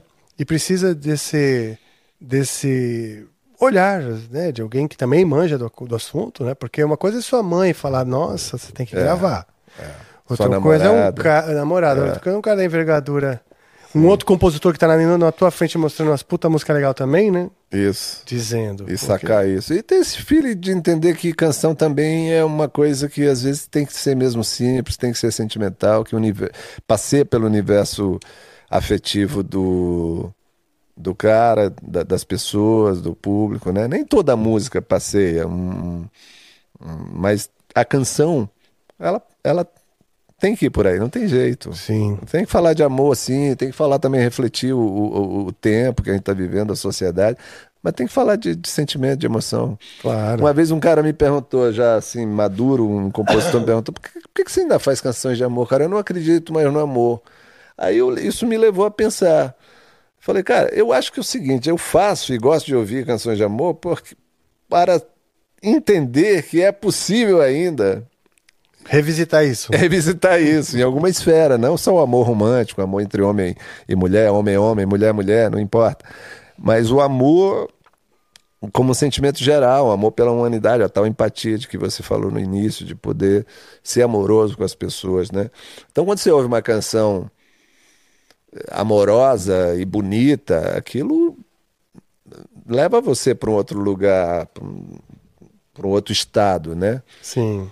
É, sentimental, emocional, afetivo. Isso aí, isso tem uma importância, né? Com certeza. Tem uma importância. Quantas vezes eu já ouvi, poxa, no meu casamento, eh, deve ter rolado umas separações também, mas eu. Uh... casei, a trilha sonora era tal música sua. Tem uma atriz, amiga minha, não vou revelar o nome, mas ela falou assim: quando eu separei do. Da, a nossa briga era quem ficava com os seus discos. Então eu levei dois, ele levou dois e tal. Teve uma que a gente rasgou o encarte no meio, coisas assim. Salomão, né? É, Salomão, justiça de Salomão. Então isso é bacana, você fazer parte e o cancionista, o cara que faz canção, ele tem que estar aberto para isso. Eu, eu, tinha uma certa birra. Esse convívio com o Chico foi muito saudável para mim nesse sentido. Chico era muito disposto ao mercado, muito mais do que eu eu era eu, eu, eu queria ser rock, eu queria ser alternativo, eu queria ser experimental, eu ouvia aquelas coisas de Arrigo, Premier, Itamar, eu queria fazer umas coisas parecidas e fiz umas coisas, tem umas coisas que eu tenho gravadas lá que um dia talvez eu lance, que eram muito engraçadas, porque eram, era um pastiche daquilo tudo, feito por um cara do Maranhão, que não era de São Paulo, de ah, você tem umas coisas cultural. gravadas nessa onda gravadas Itamar, assim, que você não chegou que eu nunca cheguei, é, graças a Deus. Quer dizer, você não destruiu o seu filme não, mas por completo. né? Teria sido interessante. Teria é, é, como ter, sei lá. É porque eu, é, eu e o Chico, a nossa geração gravou tarde, né? As outras gerações, por exemplo, você pegar a geração do Chico Buarque, Caetano, é do Lobo, esses caras gravaram com 19 anos. A geração do Rock Brasil. Frejá, Titã, são pouco, pouco mais velhos do que eu, mas gravaram com 19, 20, 21 anos. Né? Ah, então você entrou no profissional, sei lá, no, não no profissional, 31, no... gravei meu disco. Chico já tinha 32, 33. Então, assim, a gente já chegou meio madurozinho, né? Aqueles 10 anos entre os 20 e os 30, em que a gente estava experimentando, buscando ter uma voz própria, uma personalidade, tá, tá secreto. Ah, um dia talvez eu lance. Tem que revisitar demo, isso aí, eu acho. A minha demo ou, é muito ou divertida. lançar, ou revisitar. Ou fazer um vinil com essas gravações é. mesmo, só para só pra é, fã, muito ardoroso. Cara, eu, acho. Assim. eu acho. Porque daí que a gente consegue fomentar o valor agregado, né? Vamos chamar. Que a gente fala, pô, hoje é tudo muito assim. Você mesmo disse, tá, todo mundo tem, tem tudo disponível e acaba sempre ouvindo as mesmas coisas, né? É. A gente precisa fomentar a exclusividade também. Né? Isso aqui é exclusivo, só você Pode crer. vai ouvir. Porque Isso hoje tem um tem valor essa, imenso, essa, essa história né? ao redor disso. É, essa demo que eu descobri outro dia perdido lá nos, nos umas fitas DATs, eu já pedi para digitalizar, agora eu vou dar uma masterizadinha, talvez no ano que vem eu lance assim, a demo, sabe? Ah. Era bem precário, porque não tinha grana, né? Mas, pô, tem grandes músicos lá. Grandes músicos, Alex Braga no violino, Cláudio Faria no trompete, que eu ia conhecendo, falando assim, tem, sei lá, 30 pila. Vamos aí. Topa? Cara, vamos embora, Mingau. Mingau. É. Participa dele, é assistente de estúdio no, no, estúdio do Flávio De Caroli, lá em, em Santa Cecília, e ele tocou só. uns violões lá.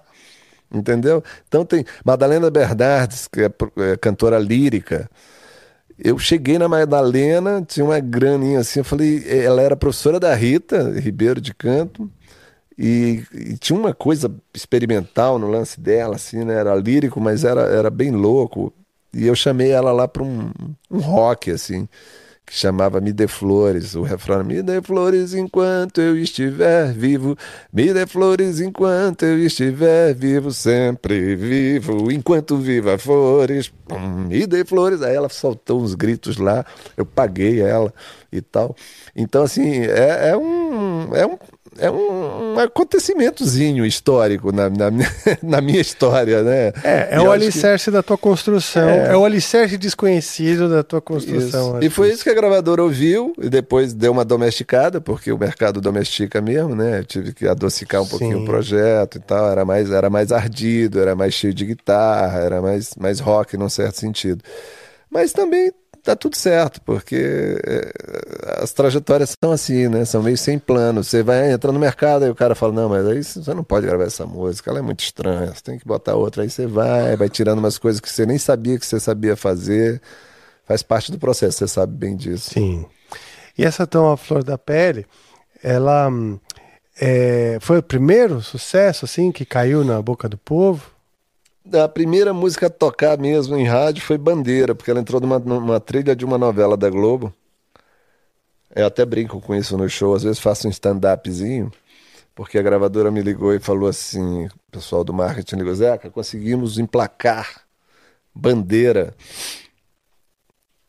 Que não era uma música assim muito simples, tem uma harmonia um pouco complexa e tal. Mas tinha algo de pop nela. É só violões e o Oswaldinho debulhando no, no acordeon. É, é sensacional Que a gravação. legal. E aí eles falaram assim: conseguimos emplacar na nova novela do Manuel Carlos, Por Amor. Vai ser o tema romântico do Antônio Fagundes e da Cássia Kiss. Que legal. Aí eu falei, pô, que legal. Vou, vou assistir. Liguei pra minha mãe, né? Liguei pras irmãs, pras irmãs. Falou, ó, vai ter uma música minha na novela. Porque você sabe, né? Você, Claro. Pela sua, pela sua idade, sua geração, você sabe que ter música em novela era tão importante num certo tempo quanto ter música no rádio. Ah, Às vezes até mais, em termos de, mais. de E- direitos autorais É. e tal, de execução, né? Aí fiquei felizão, comecei a assistir a novela, já não assistia. Assisti muito na adolescência, o Tuco, que veio aqui, Marcondes, Sim. que toca comigo, a gente tem uma cultura noveleira incrível. Às vezes, no show mesmo, a gente faz umas brincadeiras. De que novela? Aí o cara diz, Casarão, Paulo Gracindo, Yara Corte, então a gente começa a brincar e o público se diverte pra caramba, porque é imaginário comum, né? Você toca, Sim. sei lá, nuvem passageira e pergunta de que música era. A gente faz um pouco essa brincadeira. Mas o. Eu falo no show assim, essa música. Então o cara me ligou e falou que ia ser tema. Comecei a assistir a novela e nada da música tocar. Capítulo 30, nada. 35, nada. 40, eu falei, ah, vou deixar de ver essa porra que eu tenho mais o que fazer, eu não sou uma criança. Aí lá pelas tantas, no capítulo 49, o Fagundes dá um. Tasca um beijo de cinema na Cássia Kiss e a música sobe assim Olha. dois minutos de canção né, no horário nobre da TV Globo naquela época, fim dos anos 90. Era Então esse foi o primeiro, assim. Primeirão. Olha, que legal. Aí- Bom, então em grande estilo, né? Grande estilo. Mas aí eu continuei a assistir a, a, a porra da novela e nunca mais a música tocou. Porque o Antônio Fagundes, o é personagem dele, trocou a Cássia Kiss Pô. pela Regina Duarte. Dedo podre da porra esse Fagundes, né, bicho? Vamos combinar. Puta É. que pariu. É, bom, enfim, vamos lá. Nos, nos tempos áureos, Brincadeira. De difícil com todo decisão, respeito, é com todo verdade. respeito à carreira de, de todos. Mas eu faço essa brincadeira, o povo morre de rir e tal. E aí toco a canção, que é isso aqui, vou dar só uma palhinha. boa, boa. Palhinha rápida. Eu não quero ver você. Ixi. Eu não quero ver você cuspindo ódio. Eu não quero ver você fumando ópio pra sarar a dor. Eu não quero ver você chorar veneno. Não quero beber o teu café pequeno. Eu não quero isso, seja lá o que isso for. Eu não quero aquele, eu não quero aquilo. Peixe na boca do crocodilo, braço da Vênus de Milo, acenando tchau. Não quero medir a altura do tombo, nem passar agosto esperando setembro, se bem me lembro. O melhor futuro, este hoje escuro, o maior desejo da boca é o beijo. Eu não quero ter o Tejo me escorrendo das mãos. Quero a Guanabara, quero o Rio Nilo, quero tudo ter, estrela, flor, estilo, tua língua e meu mamilo, água e sal.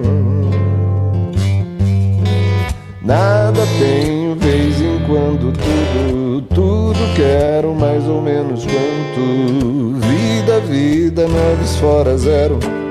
Quero viver, quero ouvir, quero ver. Nada tenho, vez em quando tudo, Tudo quero mais ou menos quanto.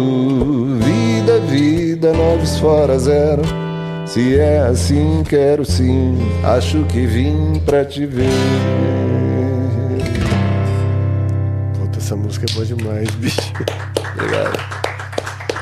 Obrigado, obrigado. Essa música é legal. Tem uma harmonia mesmo, uns caminhos, caminhos interessantes, né? Uma vez o.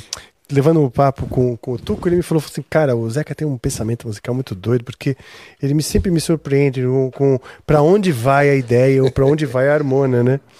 Tu que é meu fã. Mas eu sou mais dele do que. Eu também sou fã.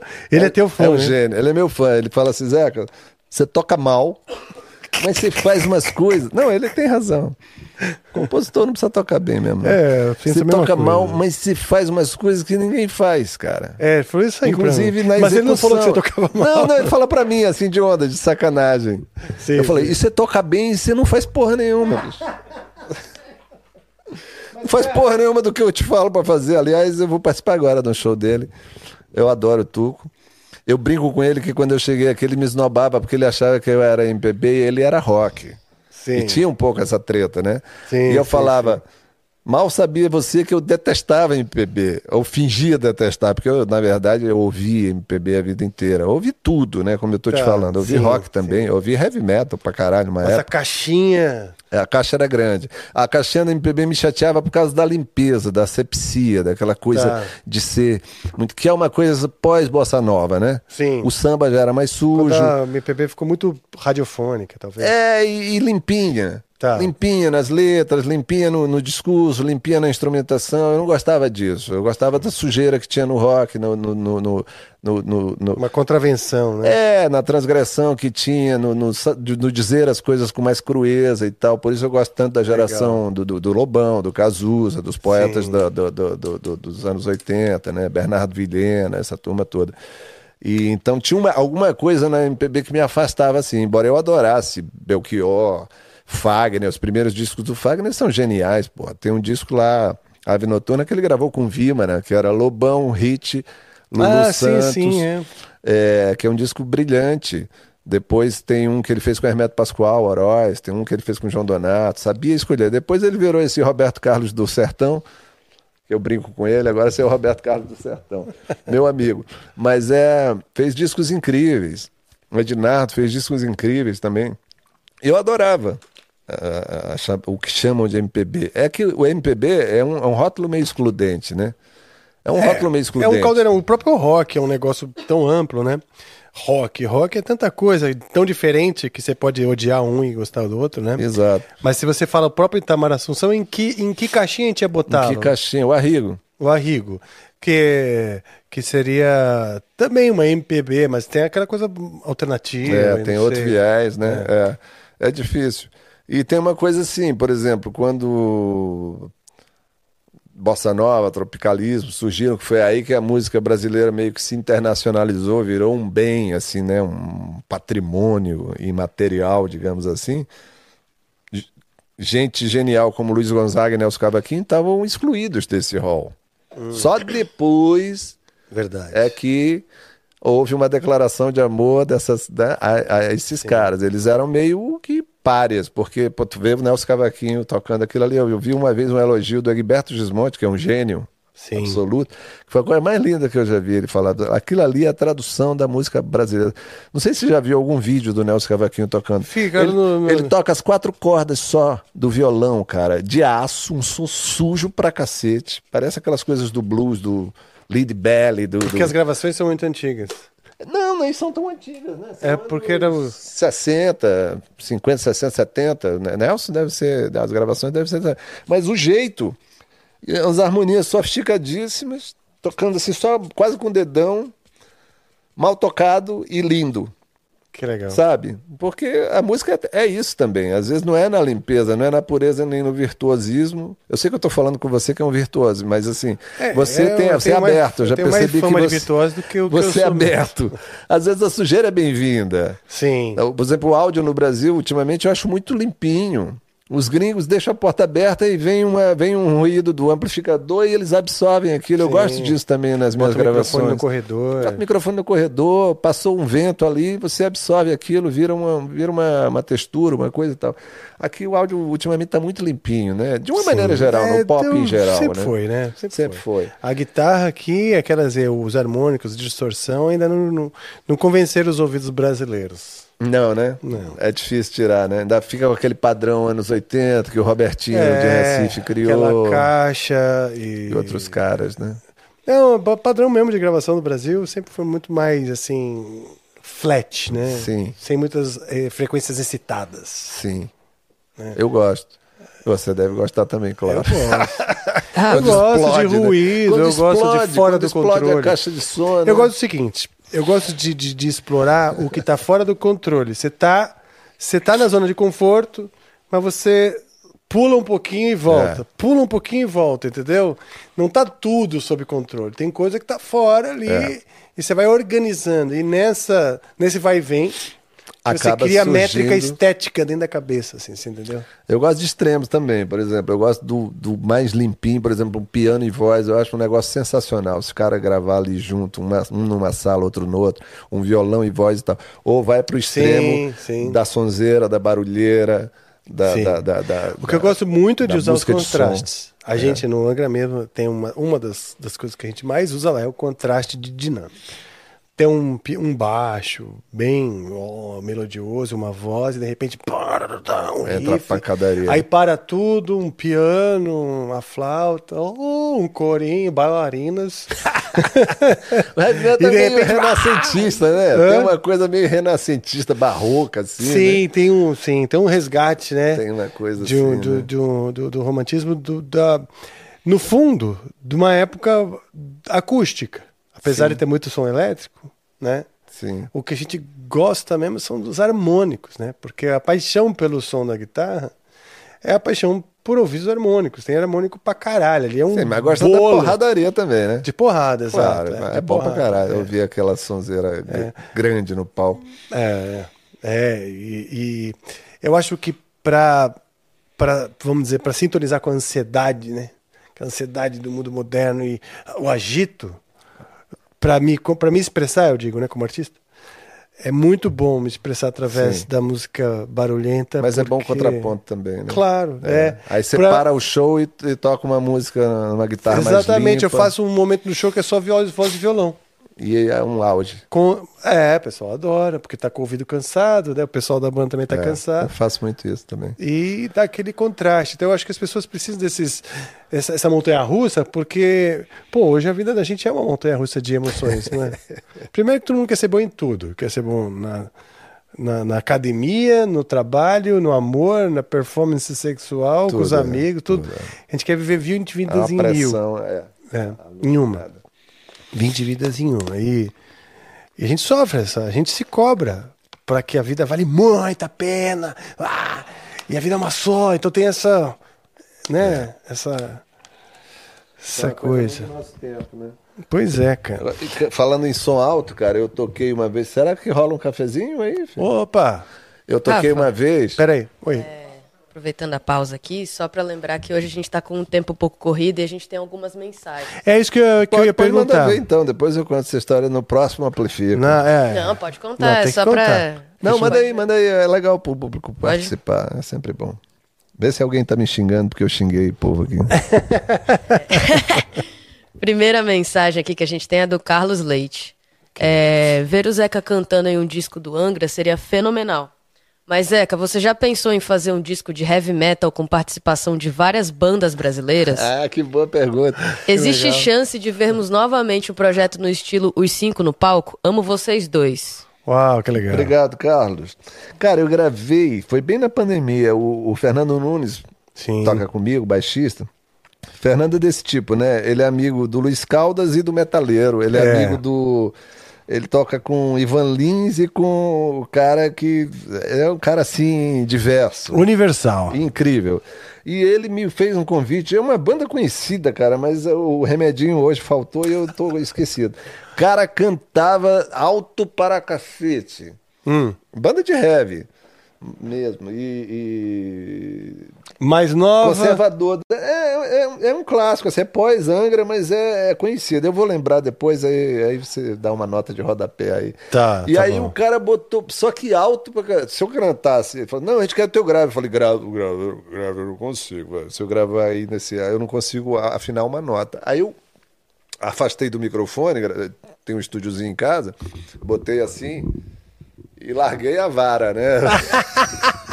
Sentei o pau. É. Aí veio um negócio que eu nunca tinha, tinha experimentado. Porque no show, no show, às vezes a gente dá um negócio que tem que dar mesmo ali, tem que entregar pra seduzir Pressão, o público. é. Eu faço muito show em, em rua, me chamam, show de festa disso, do vinho, da jabuticaba, do, do- da não sei o quê, interior de Minas, Nordeste, eu vou. E Eu aí vou. tem que. Às vezes Aí você- o som não tá legal. você tem que mandar ver. Acaba o show o rocão. Mas você tem que mandar ver naquela hora, não pode poupar. Nesse dia no estúdio, foi a primeira vez que eu cantei naquela. Naquela Pressão. pegada, naquela pressão, naquela frequência.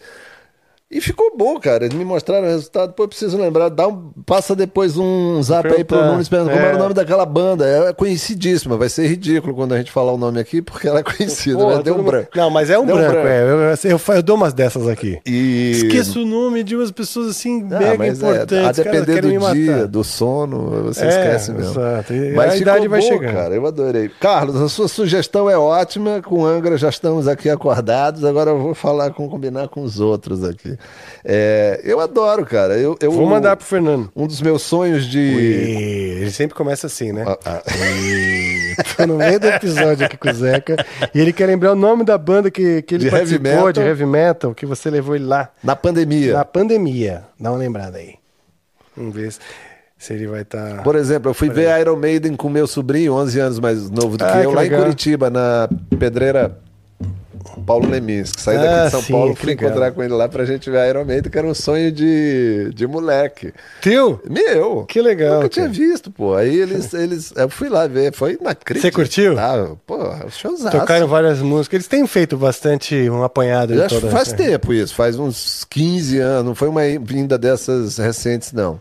Tá. É. Ao café. E- Ô, garoto, agora vai ficar bom o papo. É, Aí Agora aqui, ó, acompanhado de um mais presente. Isso, acompanhado de um presente que é a palheta do Amplifica pra Ah, você. garoto. Uma, Ai, na verdade, uma que duplinha honra. de palhetas do Amplifica pra você aí. Quero honra. agradecer, inclusive, a Half Five Pix, que nos forneceu essas Obrigado. palhetas aí e te presenteou também. Adorei. Próxima pergunta. Próxima pergunta é do Protomorfos. É, fala, Zeca. Fala um pouco do especial dos Beatles que você participou na TV Cultura. Putz. Só tinha fera. Roupa nova, Lenine, você, etc. Você tocou While My Guitar Gently Weeps. Uma das coisas mais lindas que vi na minha vida. Que legal. Uau. É só isso. É só, é era o só um, do, do um cara? recado. Protomorphos? Isso, Protomorfo. Protomorphos. sei. Cara, Ah, gostei do pseudônimo. A próxima mensagem é do Thiago Matos. Conheci o Zeca e Angra na mesma época, pelos idos de 2000, através dos CDs Holy Land e o Líricas. Ó. Zeca e André Matos, pra mim, são os dois gênios brasileiros. Olha Zeca, só. você gosta do metal brasileiro e se curte algum músico, é, toca em algum lugar, por favor, Zeca. Porra. Ah, que legal. Eu curto, eu, como eu te falei, eu curto tudo. Depois eu tive que me dedicar ao meu próprio trabalho, aí você já não ouve mais as coisas. Verdade. é. Com hoje as pessoas vêm me perguntar você tá ligado na cena? Tô até um certo ponto porque você não tem mais eu não, não ouço mais rádio como eu ouvia. Eu tô muito dedicado ao meu próprio trabalho além de, de, de cantar compor eu, eu gosto de produzir outros artistas já fiz isso com, com, com várias pessoas assim desde sambistas até gente do até um cara por exemplo egresso da cena punk do, de São Luís dos anos 80 que teve uma cena lá É com mesmo? bandas chamadas Ânsia de Vômito, Amnésia, é, sei lá das E coisas. você lembra? Você, chegou eu era a... próximo deles. A gente era. Eu, eu, eu não tinha ainda uma identidade assim, então eu me aproximava de todo mundo. Ia no boteco lá ouvir os caras do samba.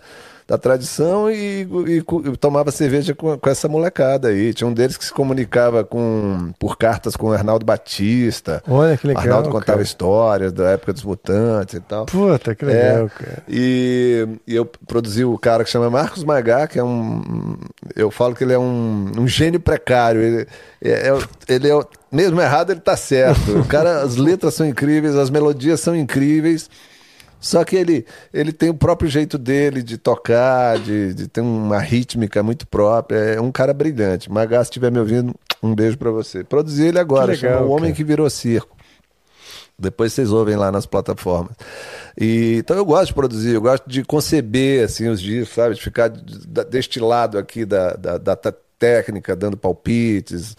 Agora eu vou produzir um disco do Edson Cordeiro. Ah, que legal, produzir cara. um single. ele voltou pro Brasil? Não, ele tá aqui no Brasil agora por uns meses, fazendo uns, cumprindo uma agenda, mas ele tá morando na Alemanha já há mais de 15 anos. Puta, eu ia adorar conversar com ele antes dele voltar, meu. Temos que ver isso aí. Vamos fazer esse encontro Edson aí. Vamos, Cordeiro, vamos fazer. Pô, já fui em tanto show dele quando eu era moleque. Eu ia também. Adorava eu vi lá no Vão do MASP. Flauta eu, eu também, eu tava lá, bicho. Eu tava lá. Tava, tava lá, cara. Tuco, Porra. Jorge Oscar no baixo e o Breamonte no piano. E tá um show é, exato. E tinha é, o Contreiras, acho, na percussão, né?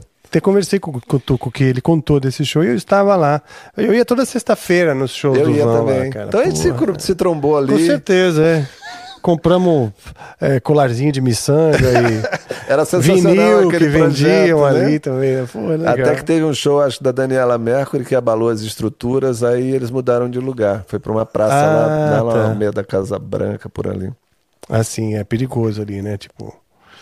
Eu enchei muita gente, É. né? Mas, Mas era gostoso. Vi Puta, era muito incríveis legal. ali. Também, eu vi, sabe, ó, vi Ed Mota, eu vi o Ed Mota, vi, sabe quem que eu vi lá? Luiz Melodia, É mesmo? Luiz Melodia no Vão do Mar também, nessa mesma época aí, pô, foi legal demais. Era incrível. Saía da escola, saía do, do- da faculdade que eu fazia, que era em Perdizes, e ia. Muito bom. Bom cara. demais. Meio-dia, um horário Meio-dia, delicioso, assim, né? Som, chamava Som do Meio-Dia, acho, né? Som do meio-dia. Som do é. Meio-Dia. Começava, demorava pra começar. Que o que era bom, porque minha aula É, chegava a tempo. dava tempo. Esse show do Edson lá foi incrível. Foi a primeira vez que eu vi ele. Depois eu vi outras vezes em teatro e tal. Casa de show, mas foi um. foi no auge Foi. ali daquela, daquele Sim, momento dele. Né? performando bem pra caramba. E ele tá cantando pra cacete. É mesmo. Eu cheguei a ver também o Edson Cordeiro em algum outro lugar, não sei se foi no Sesc Pompeia, algum. Tá aí, algum- uma junção ficaria boa também. Edson com Angra ia. ia É, então, cara. Olha só, aliás, ele tinha botado na pergunta, né, o Roto. O Rotorruter, não, o Rotomorphos, Protomorphos, ele tinha feito na pergunta, seria legal mesmo juntar o Zeca com Angra e outras um bandas de heavy bacana, metal, ia ser é, legal, é. né? Eu adoro tirar, também, tirar o, a pessoa da, da zona de conforto. É, eu acho bacana, cara. Sair Acho também da minha. enriquece. É é uma coisa que eu lamento nesse tempo, que talvez fosse mesmo inevitável, mas é que eu acho que empobrece em todos os sentidos, entendeu? Em- Empobrece o repertório cultural, né? Culturalmente empobrece, porque você chega numa roda, você só vai falar de um assunto, mas se É. você ouviu Nelson Cavaquinho, é, Jeff Beck e, E Belchior. e Angra e Belchior, É, você vai ter assunto com todo mundo. Verdade. Se você viu Zé Firelli, eh, Lars von Trier e Fellini, você vai ter assunto com todo mundo, Verdade, entendeu? né, e, então, assim, E os últimos dos Vingadores. os Vingadores, mas Marvel, então você, essa curiosidade cultural no sentido mais amplo né, da palavra, cultura, como um, um balaio, um caldeirão, como você falou há alguns minutos atrás, é isso que é tudo é cultura. Isso aqui é cultura, esse cafezinho Claro, é cultura, tomar é. a palheta é cultura, o, o- tomar esse, esse, esse café no copinho do Dharma Studio, tudo é cultura. Aí, ó. Então, ainda faz o marketing. Rodrigão, Isso ó, é você mandou bem no cultural. copinho, Rodrigão, no Dharma Studios. Foi bom que a gente já faz o marketing. Agradecendo que nós estamos hoje aqui acampados, mais uma vez falando, enfatizando para quem chegou agora, que nós estamos acampados no Dharma Studios e sou muito, muito gratos. E o contato está aqui na descrição do vídeo. Eu deixei alguma pergunta sem resposta, Tainá? Não, não, respondeu tudo. Tudinho É, mesmo? Abraços mais- a todos aí. Tem muitas obrigado, ainda? porque- Tem mais quatro. Ah, então vamos, porque ele tem que terminar. Hoje o Zeca tem outro compromisso. Compromisso médico. Vou, vou dar uma compromisso lida médico. rápida De aqui. natureza médica. Vou pegar o remedinho lá. Ele bicho. vai correndo daqui pro geriatra porque Não. realmente se agravou. realmente a gente percebeu que a condição dele se agravou aqui de última hora. Nas últimas horas. Fala, manda aí. Tainá. A próxima mensagem é do Fábio Albuquerque. Fala, Rafa e Zeca. Em um bar escutei um cover de Telegrama e após o refrão, o cara lançou um refrão de Bring Your Own Bombs do System of a Down. Nossa. No mesmo estilo de Telegrama. Faz esse mix aí com o mestre. Aguardo o show de ambos em Maceió. Só, eu faço a minha parte e ele faz o sistema Não, Down, o sistema of Down eu também não vou saber fazer isso daí. Eu não- Mas eu adoro Teria que dar uma ouvida, eu achei legal. Eu achei Tem legal tudo a ver com o que a gente tá falando, tal das, das fusões. Mas teria que estar um pouquinho mais familiar com É, como que o deixa cara a gente fez. fazer né? próxima vez que eu vier, a gente dá uma ensaiadinha. É. Próxima pergunta. Sobre Telegrama, eu falo até, falei outro dia no programa de TV, o cara falou, mas como é? Porque virou um mega hit, cara, e é uma música estranha. É uma música estranha, letra estranha, provocadora, brinca mais solitário que um paulistano. Tem um vizinho aqui que uma vez se enfesou comigo por causa de paulistano não é solitário. Eu falei, bicho, eu quis dizer mais solitário do que um morador de uma grande cidade, na sociedade contemporânea. Podia ser claro, curitibano, Belo Horizontino, mas pela métrica, pela rima, Nova eu botei Iorquino. Nova Iorquino. O cara ficou puto comigo. E aí, é, é, mais bobo que banda de rock. Aí, ó. Isso aí tem a ver com a cena Porra. emo, não é com você não, cara. Foi bem na época da, da cena emo ali. Hoje eu até respeito, mas na época eu não respeitava não. E aí eu fui, fui no programa do Tony Belotto, que ele tinha no canal Futura, falou, pô Zeca, você me atingiu duplamente, mais solitário do que um paulistano, e mais bobo que banda de rock. Falei, não, você tá fora dela. Telegrama já toca como se fosse uma música do Djavan, bicho. Virou um negócio assim que já não é minha. Mas siga lá, Tainá. Tainá que é de... A gente teve lá na cidade dela, a gente teve em. Altamira. Oi? A gente teve em Altamira, que é do lado da cidade dela. É verdade, é Que perto da casa chama? da minha avó que chama Oriximiná. Nasci lá. Oximiná. Oriximiná. Oriximiná. Oriximiná. Que significa? Não faço a menor ideia. Não faço a menor ideia. Então, quando você não souber do que se trata, você fala. Ah, Oriximiná, não faço a menor ideia. Cuidado, você sabe que isso É verdade. É, próxima mensagem aqui é do Amplificado. Hum. Salve Rafa e Zeca. Tem uma música do Zeca que pra mim é fenomenal. O Parque de Juraci. Como surgiu a ideia dessa música e como foi o processo de envolver o Genival Lacerda? Rola uma palhinha? Aproveitando, Rafa, te encontro no Chamangra? Abraços. A gente podia tocar uma no final aqui, né? O Boa. Rafa podia fazer uma comigo. Tá o Parque bom. de Juraci é a coisa mais besta do mundo. Aliás, eu tenho que admitir que de vez em quando eu tenho umas ideias bestas. e o pior é que eu levo elas a cabo. Eu passei por uma. No tempo que tinha locadora de, de, de vídeo, coisa que você, a geração de vocês não sabe o que é. A gente ia pegar o. Hoje tem Netflix, o caralho, aí a gente ia pegar a porra no. O filme no- na locadora, É, escolher sim. sessão drama, polícia, pornô, policial, aventura, né? E aí eu passei no. Na frente tinha um. Não sei como é o nome daquilo agora, me esqueci. Ah, um biombo, um negócio. É, uma grande placa, assim, um totenzão, Ah, tá, um a- fazendo a promoção do Parque de Juraci e tal, que tinha acabado do, do Jurassic Park. do Parque de Juraci. Jurassic Park tinha acabado de estrear nos cinemas e já estava disponível nas locadoras. Porque, né, o filme ficava em cartaz, depois você só podia assistir nas locadoras, não tinha É. canal de assinante, essas coisas. E aí eu vi aquilo ali, Jurassic Park. Na hora me ocorreu o trocadilho, assim. Eu falei, pô, Jurassic Park, Jurassic. Aí criei uma historinha para justificar o refrão que eu tinha criado. Juraci. é, É o Parque de Juraci. eu falei duplo sentido, mas não é um duplo sentido sexual, é um duplo sentido. E aí me, me remeteu diretamente a quem? Genival Lacerda, que era o rei do duplo Sim. sentido sacana, safado. Sim, É, sim. Ele tá de olho na boutique dela é, e outras tantas, né? Boa. Vamos fazer? Eu vou dar uma palhinha, eu já não gosto dela. Por quê? Cansei. Então, vou fazer, fazer o metal, pô. Vou- fazer aqui só. Juraci me convidou pra eu ir no parque mais ela lá em Birigui. E eu pedi o meu daninho arrumado, alinhado, alinhado pra brincar com Juraci. Já no caminho eu comi um churrasquinho de charque.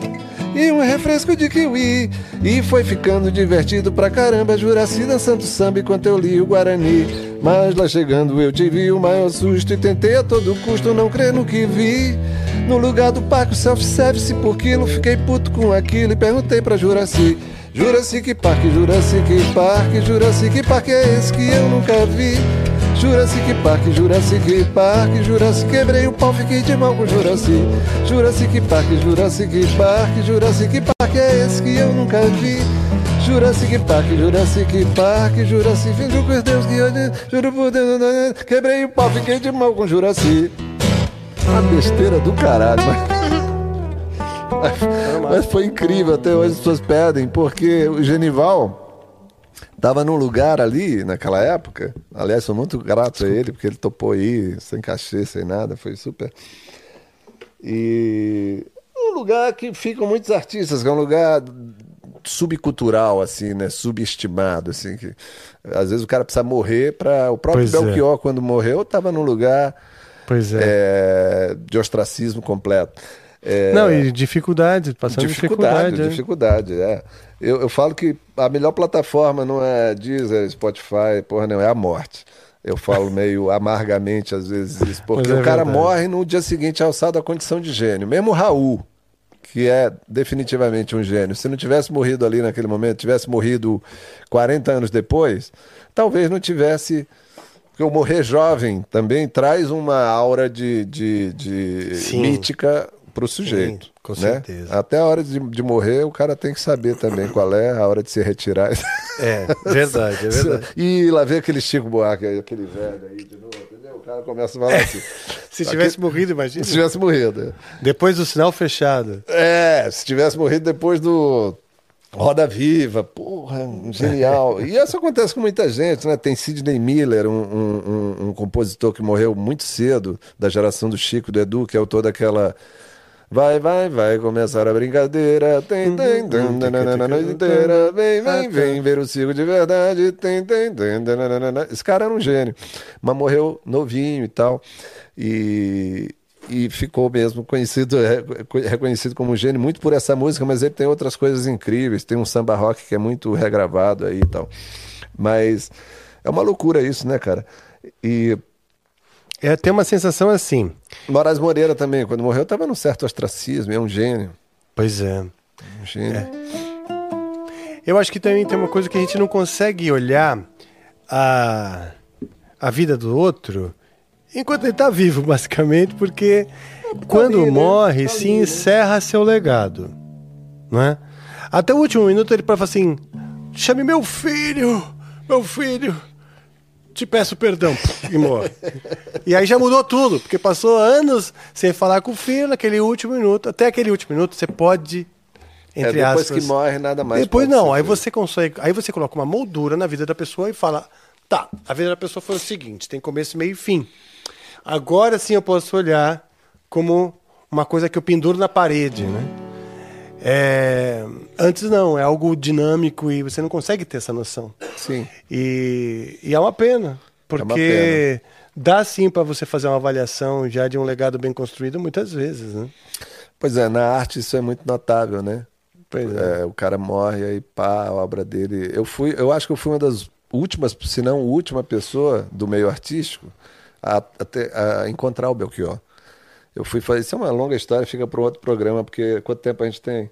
Quanto 15 tempo minutos. Temos? Hein? 15. 15 Eu vou contar brevemente. Eu fui tocar em Santa Cruz do Sul, que é uma cidade do interior do Rio Grande do Sul, é, onde, que era, é, onde era a sede da Souza Cruz, fábrica de cigarros. Tá. Que eu nem sei se ainda existe, né? Ainda existe? Ainda existe. Fui tocar com uma orquestra lá, era um projeto orquestra da Ubra. Voltei até essa semana em Porto Alegre e fiz um novo concerto lá com eles. Uma orquestra incrível, só de cordas e tal. E as músicas de canções populares com orquestra ficam dá um ar épico assim, né? Fica Sim. bacana, foi um concerto incrível.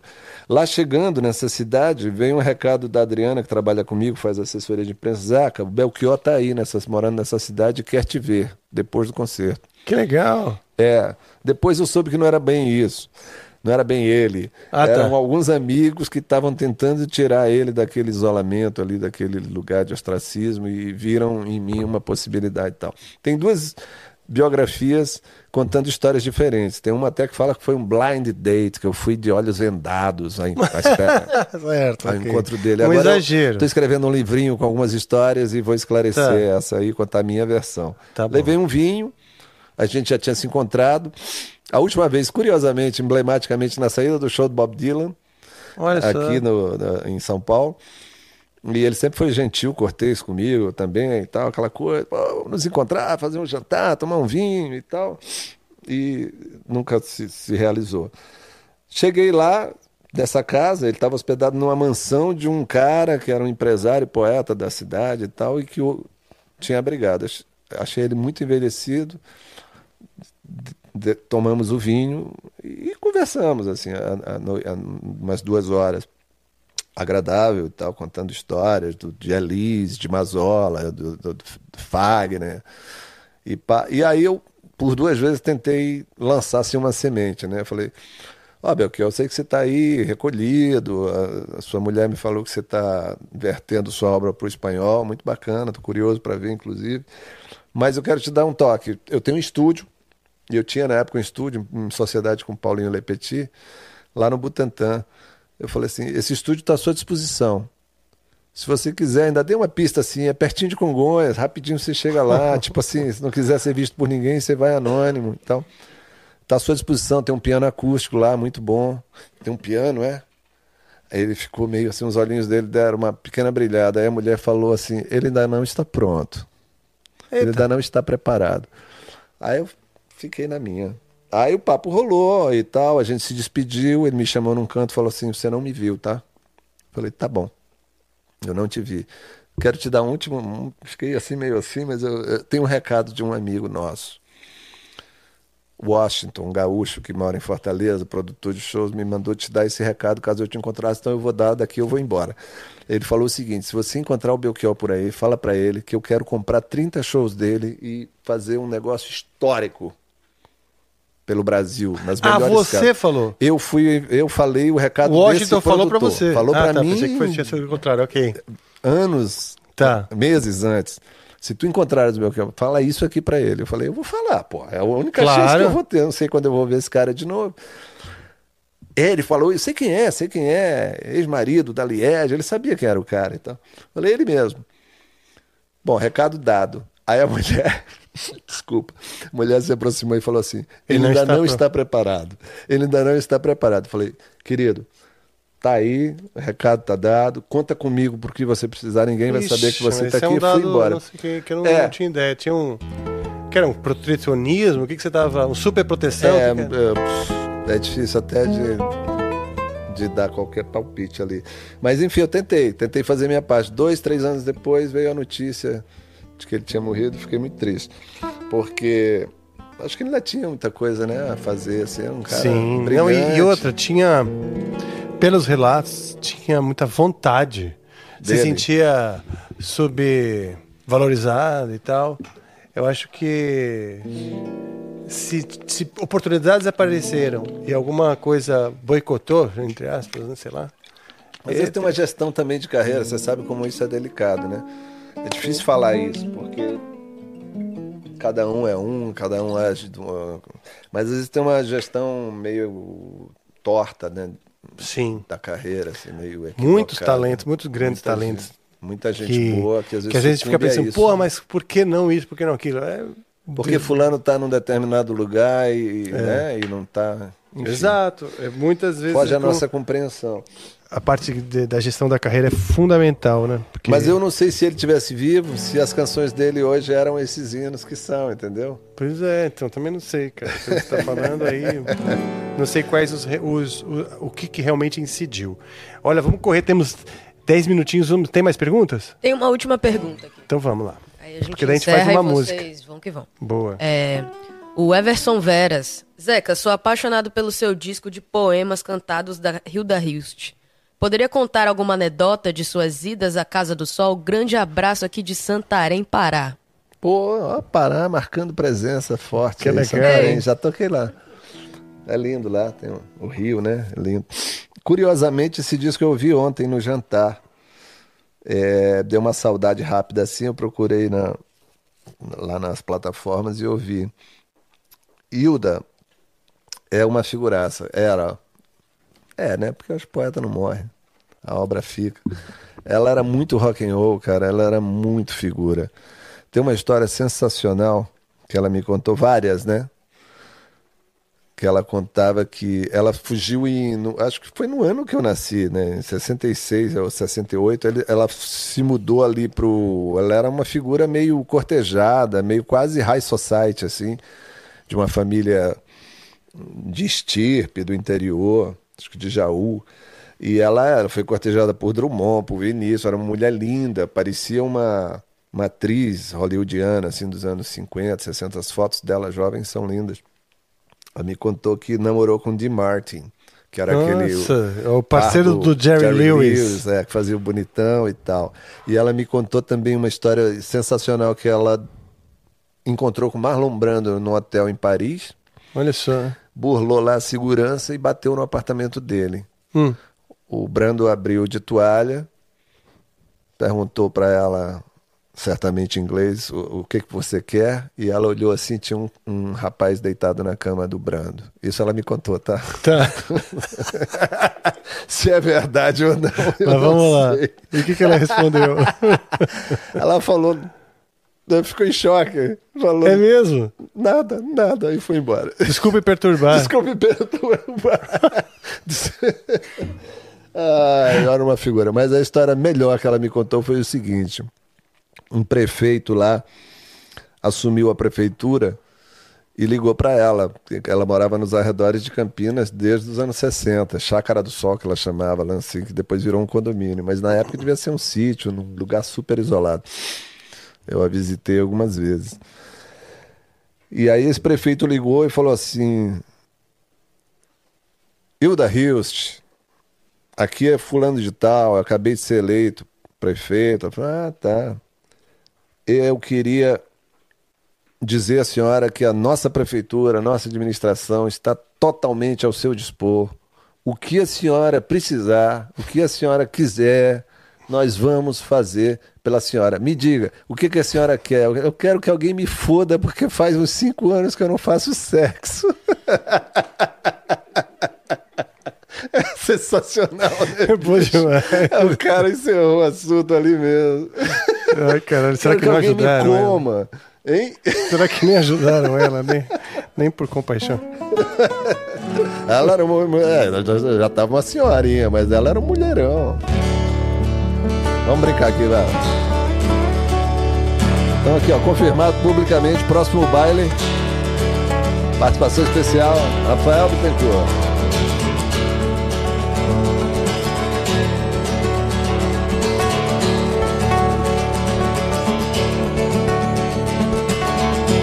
O cara mais underground que eu conheço é o diabo. Que no inferno toca cover das canções celestiais. Com sua banda formada só por anjos decaídos. A plateia pega fogo quando rolam os festivais.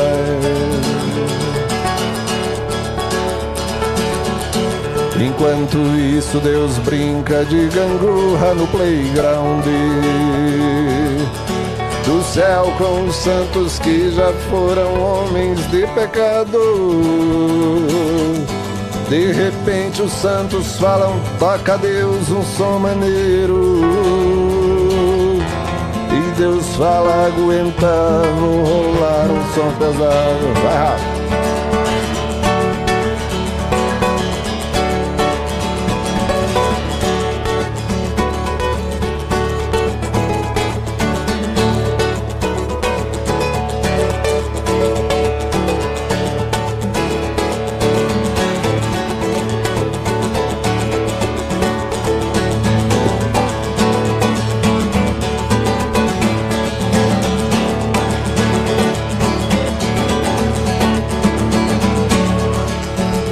Cover do diabo acho que já tá por fora.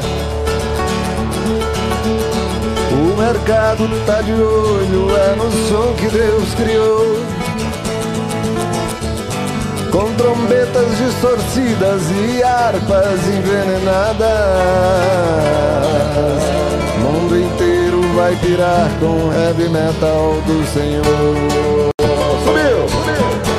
A banda cover do diabo acho que já tá por fora. O mercado tá de olho, é no som que Deus criou. Com trombetas distorcidas e harpas envenenadas. O mundo inteiro vai pirar com heavy metal do Senhor. Vai pirar com heavy metal do Senhor. O mundo inteiro vai pirar com heavy metal do Senhor.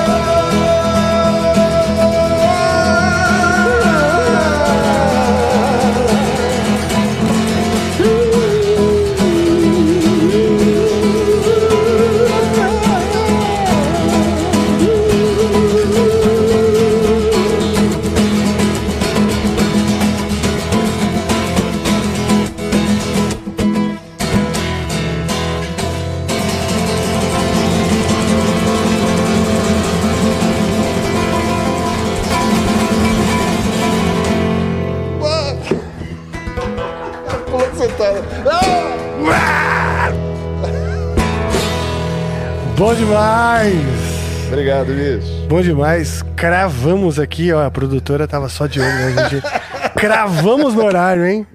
É. Muito bom. Sabe que eu toquei já essa música com o Tuco, né? Já? É, sim. A gente fazia um. A gente viajou uma época eh, pelo Brasil por conta da Yamaha. Ah, sim. Aqueles Divulgando os Sim. shows que eles faziam até um, uma demonstração dos instrumentos e tal, em shopping já centers. participei de alguns. E nós viajamos bastante, fizemos bastante shows juntos com essa coisa do, do duo, era um duo. E a gente tocava essa. música, cara, que era tipo pra também, né? é, vamos dizer, ilustrar, é, e ilustrar esse encontro, né? O heavy metal Sim. por conta do tema, né? Com a canção popular, né? Exatamente. Então foi muito legal, cara. Agora hoje muito bom. Tá, tá, tá feliz? Ele é Yeah. metaleiro? Não, ficou, acho que ele ficou feliz. O Joe tá feliz. Já ouviu o Paulinho da Viola também? Essa música me perguntam o que que eu fiz. Eu falei, cara, não sei, porque quando eu faço, eu faço. Depois, depois que eu vou racionalizar, tentar entender mas a, a- a criação ela é meio primitiva, né? Eu tava no banho Boa. e, e- e veio esse, esse, esse começo, o cara mais essa frase, o cara mais underground que eu conheço é o diabo. Eu falei, pô, acho que isso é legal, vou, vou seguir adiante. Quando eu saí do banho, a música estava pronta, É mesmo? é meio intuitiva, assim, a melodia é Tá. quase uma moda caipira, só E que você, baixou o, o botão pra ré? Baixei. Depois é que eu me liguei, não tava ouvindo direito aqui o violão dele. Foi mal, viu? Devia ter Aí quando você avisado. fez assim, fez, pô, é um SUS ali, mas eu não tava ouvindo o SUS, me confundi de posso ter desafinado, mas- cagado a- a- o arranjo. Foi mal, cara, não foi de Ah, mas tá propósito. tudo certo, ele tá brincando aqui, não é show. Mas aí eu, eu- eu acho que tem uma. Foi inconsciente, mas era um pouco, um, de certa maneira, uma, um- uma crítica, assim, um comentário sobre a- o crescimento da indústria gospel e Sim. do pensamento também neopentecostal, que a partir Sim. dali dos, dos anos 90 é um tema polêmico para a gente finalizar com isso. Vão vir xingamentos Vamos de toda fazer, vai- vai- ordem. já que a gente começou, Vão né? vir xingamentos de toda Já que a gente ordem. começou. Mas eu acho que era sobre isso. Quer dizer, a banda cover do Diabo, acho que já está por fora, o mercado está de olho é no som que Deus criou. Quer dizer, virou uma indústria fortíssima, tanto que alguns artistas migraram daqui para lá, porque lá virou uma, também uma indústria, Uma não sei se por fé de fato, mas porque virou uma indústria Próspera, fortíssima, então, é. próxima, milionária, né? Pode acabar com o seu xamanismo, eu não vou polemizar. Não, não, não, não, não, não, cara. É, bom, a gente procura não polemizar mesmo, é, questões sensíveis, seja política e religião, quem sabe. Mas eu sei o que você está falando e concordo. Eu acho que. Acho que até eu converso muito com muitos amigos evangélicos, né? Que a maioria Também concorda com isso. Também tem. Né? Então tem duas coisas. Primeiro que não é generalizar Não, é. o evangélico de maneira geral, a gente está falando especificamente neopentecostais, que tem essa coisa dessa relação muito forte entre a dádiva divina e o bem material. É. É, Então, Deus gosta de você, ele vai te trazer bens materiais. E, e se ele não te trouxe, é porque tem algo aí tá errado é contigo. É. Não com o sistema nosso aqui, entendeu? Continue vindo e trazendo dinheiro, porque uma hora ele vai É. te trazer dinheiro também. Então, assim, é meio, eu, eu não gosto. Eu na madrugada. Não me assim, identifico. Na madrugada nos hotéis, quando eu sem sono, mais nada pra fazer, eu, eu às vezes vou passear pelos programas Tá. É, Desses aí. evangélicos, bicho, cada absurdo. Tem um É. são das chaves do apartamento, aí o cara, Cara, manda outro- pá, todo dias- mundo se juntar pra ungir as chaves do apartamento. É, uma loucura, É uma bicho. loucura. Uma parada, tipo assim, tem tudo. Sei lá, o mundo espiritual não tinha que ter tanto a ver É, com, eu com, acho. É, com essa que- promessa de, de, de, de, de dádivas materiais, pelo amor de Com Deus. todo respeito a todas as crenças, porque é importante. sim. o lance é que as discussões ficaram quase impossíveis, né? Mesmo no campo político, tudo virou meio fundamentalista, não se pode mais conversar e, e, e, e, debater, achar- ter pontos de vista diferentes, sem agressões e tal. Falando nisso, a sua gravadora, que eu tô, eu tô na verdade, com, não tô com pressa nenhuma, né? É mais o seu horário que, que eu sei que você Ah, tem eu um compromisso. até 16h30. É rapidinho, então. Mas Tá, mais cinco minutos eu aguento. Então, você- a gente não falou da Sarava Records, que, de certa forma, por conta do nome, vai ao encontro de muitas coisas que a gente falou, né? É. Que é o mercado Exato. musical e uma, um- e uma crítica né, ao pentecostal e o respeito às outras religiões, né? Então me conta um pouquinho. Hoje você se lança, como é que é a Sarava Records? A gente brinca internamente que é Saravá Entertainment Corporation. Na Ah, verdade, somos caramba. eu, Fernanda e Adriana. Ah, A Saravá. Saravá é uma palavra linda, né? Sim. De origem africana, que é um salve. É esse Sim. salve que a gente. que a galera. Ai, salve, salve, Rafa. Salve É aí, um família. É, um saravá. Eu acho uma palavra linda.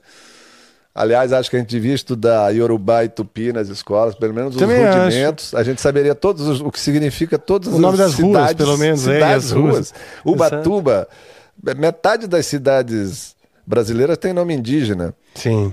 é, Mojimirim, é, entendeu? É, seria básico. E, e ruas também, né? Aqui na Pompeia É. Ruas, toda, Turiaçu, ninguém sabe Turiaçu, o nome. Caiová É. e comidas também, né? Na- muito vem da cultura africana, iorubá e tal. Então seria uma coisa, um projeto meio Policarpo Quaresma, assim, né? Nacionalista, né? De, de estudar pelo menos o mínimo. Se todo mundo souber, por exemplo, que que é, boi é cobra, Ah, sim. é, é boi que é cobra? Procura aí no Google para não falar besteira aqui no Amplifica. Então, um boi, um boi, um boi, um boi mirim é uma cobra pequena. Tá. Um boi açu é uma cobra grande. Açu é grande, mirim é pequeno. Então, assim, Boituva deve ser alguma cobra também. boi, boi sucanga, sucanga, pesquisa aí, talvez tenha aí significado de boi alguma- sucanga. Cobra que... Que cobra pega que- você na canga, que baixa a tua canga. Cobra que come crianças.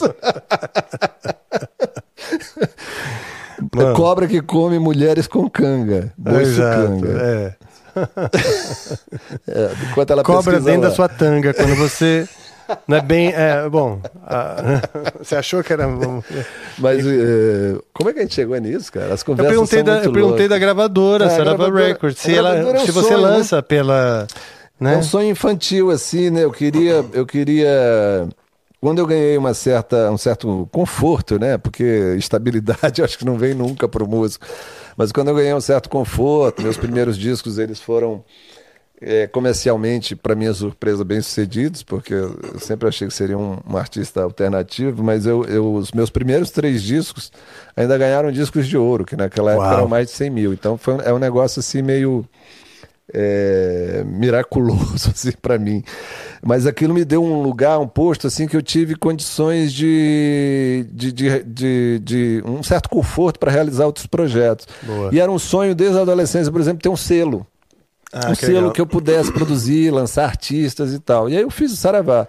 Foi esse disco da com poemas da Hilda, né? Com 10 cantoras cantando, de Rita Ribeiro e Angela Maria, e o projeto que é um disco póstumo do Sérgio Sampaio, que é o Olha. Cruel, que a família dele me deu as gravações, é, já voz e violão já mixadas sem clique num- numa fita DAT. E aí eu pus os músicos, chamei vários músicos, Tuco Marcondes participa, Bocato, o Paulo Lepetit, Fernando Nunes, Suami Júnior, uma, uma galera, só grandes músicos, Guilherme Castrup. Só que as pessoas foram estudar as músicas para respirar junto com, com o Sacha Bach e tal, para respirar junto, porque não tinha clique. E quando se toca Sim. sozinho com e violão, Você tem vai na naturalmente tua, uma né? flutuada, uma oscilada, né? E esse disco, para minha surpresa, hoje ele eh, influencia eh, Que legal. músicos na casa dos 30 anos. Tem outro, de vez em quando eu ouço por aí, Nordeste, Minas, o cara vem e fala, pô, Cruel é o disco da minha vida. Olha Ouvi, só, aprendi legal, a tocar cara. violão por causa dele, pai e tal. Então eu me sinto. Às vezes ouço isso também a respeito de alguns discos meus. É muito bacana você ver essa, ouvir essa Sim. resposta, né? Então. O selo surgiu aí, quando esses dois discos ficaram prontos no mesmo ano, em 2005 ou 2006, aí eu falei, vou criar um selo, porque são discos que gravadoras não vão querer. E eu paguei do meu próprio bolso, quer dizer, eu, eu tirei, eu paguei. Então, fazer um selo, criei uma marcazinha, e por lá já lancei mais de 40 discos, de Odaí José, Uau, legal, Marcos Magá, de, de, sei lá, Bárbara Eugênia, agora eu vou fazer o Edson Cordeiro, sambistas lá do Maranhão que nunca tinham gravado, assim, na casa Seria dos 80 um- anos eu gravei. Um- uma continuação do, do, do impacto que a Som da Gente teve na sua vida. É, de certo modo, são da gente, outros selos importantes como Eldorado, né, que Uhum. é, Sim, também. fizeram discos históricos, Muita coisa né, legal, Paulo Helena sei o primeiro do Angra foi pela. Aqui no Brasil foi pela Eldorado. Foi? Tinha esse olhar. né? Era aberto também, né? Lançava Sim. do sambista à banda de rock e tal. Sim. E, e atentos ao que estava, vamos dizer, à margem, né? Sim, isso é importante. Teve um outro selo também nos anos 90, quase lança por lá, Lua Discos, que eu acho que um dos sócios era o próprio Thomas Roth e tal, que é músico. É, sempre tem, né? Aqui ali uns visionários, uns malucos que vão fazendo essas coisas e que sustentam um pouco a onda também, né? Porque o grande mercado sempre foi o grande mercado, Sim. sempre quer ganhar muito dinheiro. Não Também tem acho. jeito. Uma vez fizeram a pergunta para a Betânia. é, Ouvi dizer que você, um jornalista falou assim: ouvi dizer que você briga muito com a gravadora. Eu falei, claro, eu vou sempre brigar com a gravadora. Eu quero fazer arte, eles querem fazer dinheiro. Sim, exato. Sensacional. Acho que tem que. eh, Tem que. O artista não pode perder seu ideal, essa, essa, sabe assim, é, aquele ideal estético, porque muitas vezes o artista não começa. Eu não acho que o que move o artista, o que dá tesão no artista é o dinheiro. O que dá Ah. tesão é como isso vai chegar nas pessoas. Dinheiro é bom, né? Claro. Não vamos, né? Também, Claro, né? não, não é a isso. gente mesmo tem, tem- eu já tive uma grande dificuldade com essa coisa do dinheiro, de cobrar, de saber cobrar. Dinheiro é bom, dinheiro é bom. não tem uma tem frase problema genial nenhum, é. do Woody Allen que fala assim: "É, me disseram que dinheiro não traz felicidade, mas el- ele causa um bem-estar tão grande que seria preciso um especialista para dizer se isso é felicidade ou não. É genial, né? Porque assim, ah, não é o dinheiro em si. Tem uns caras aí que vivem para ganhar dinheiro. É. Isso é um vazio. Não. Agora, ter o dinheiro para você viabilizar as coisas que você gosta, seja uma viagem, um disco Claro. de, um, de um amigo compositor que você admira, isso aí é, um- é Exato. uma dádiva. Né? Ou fazer um, um amplifica. É, eu acho que o dinheiro não pode ser. é, claro, e a gente tá aqui precisando, inclusive, viu, pessoal?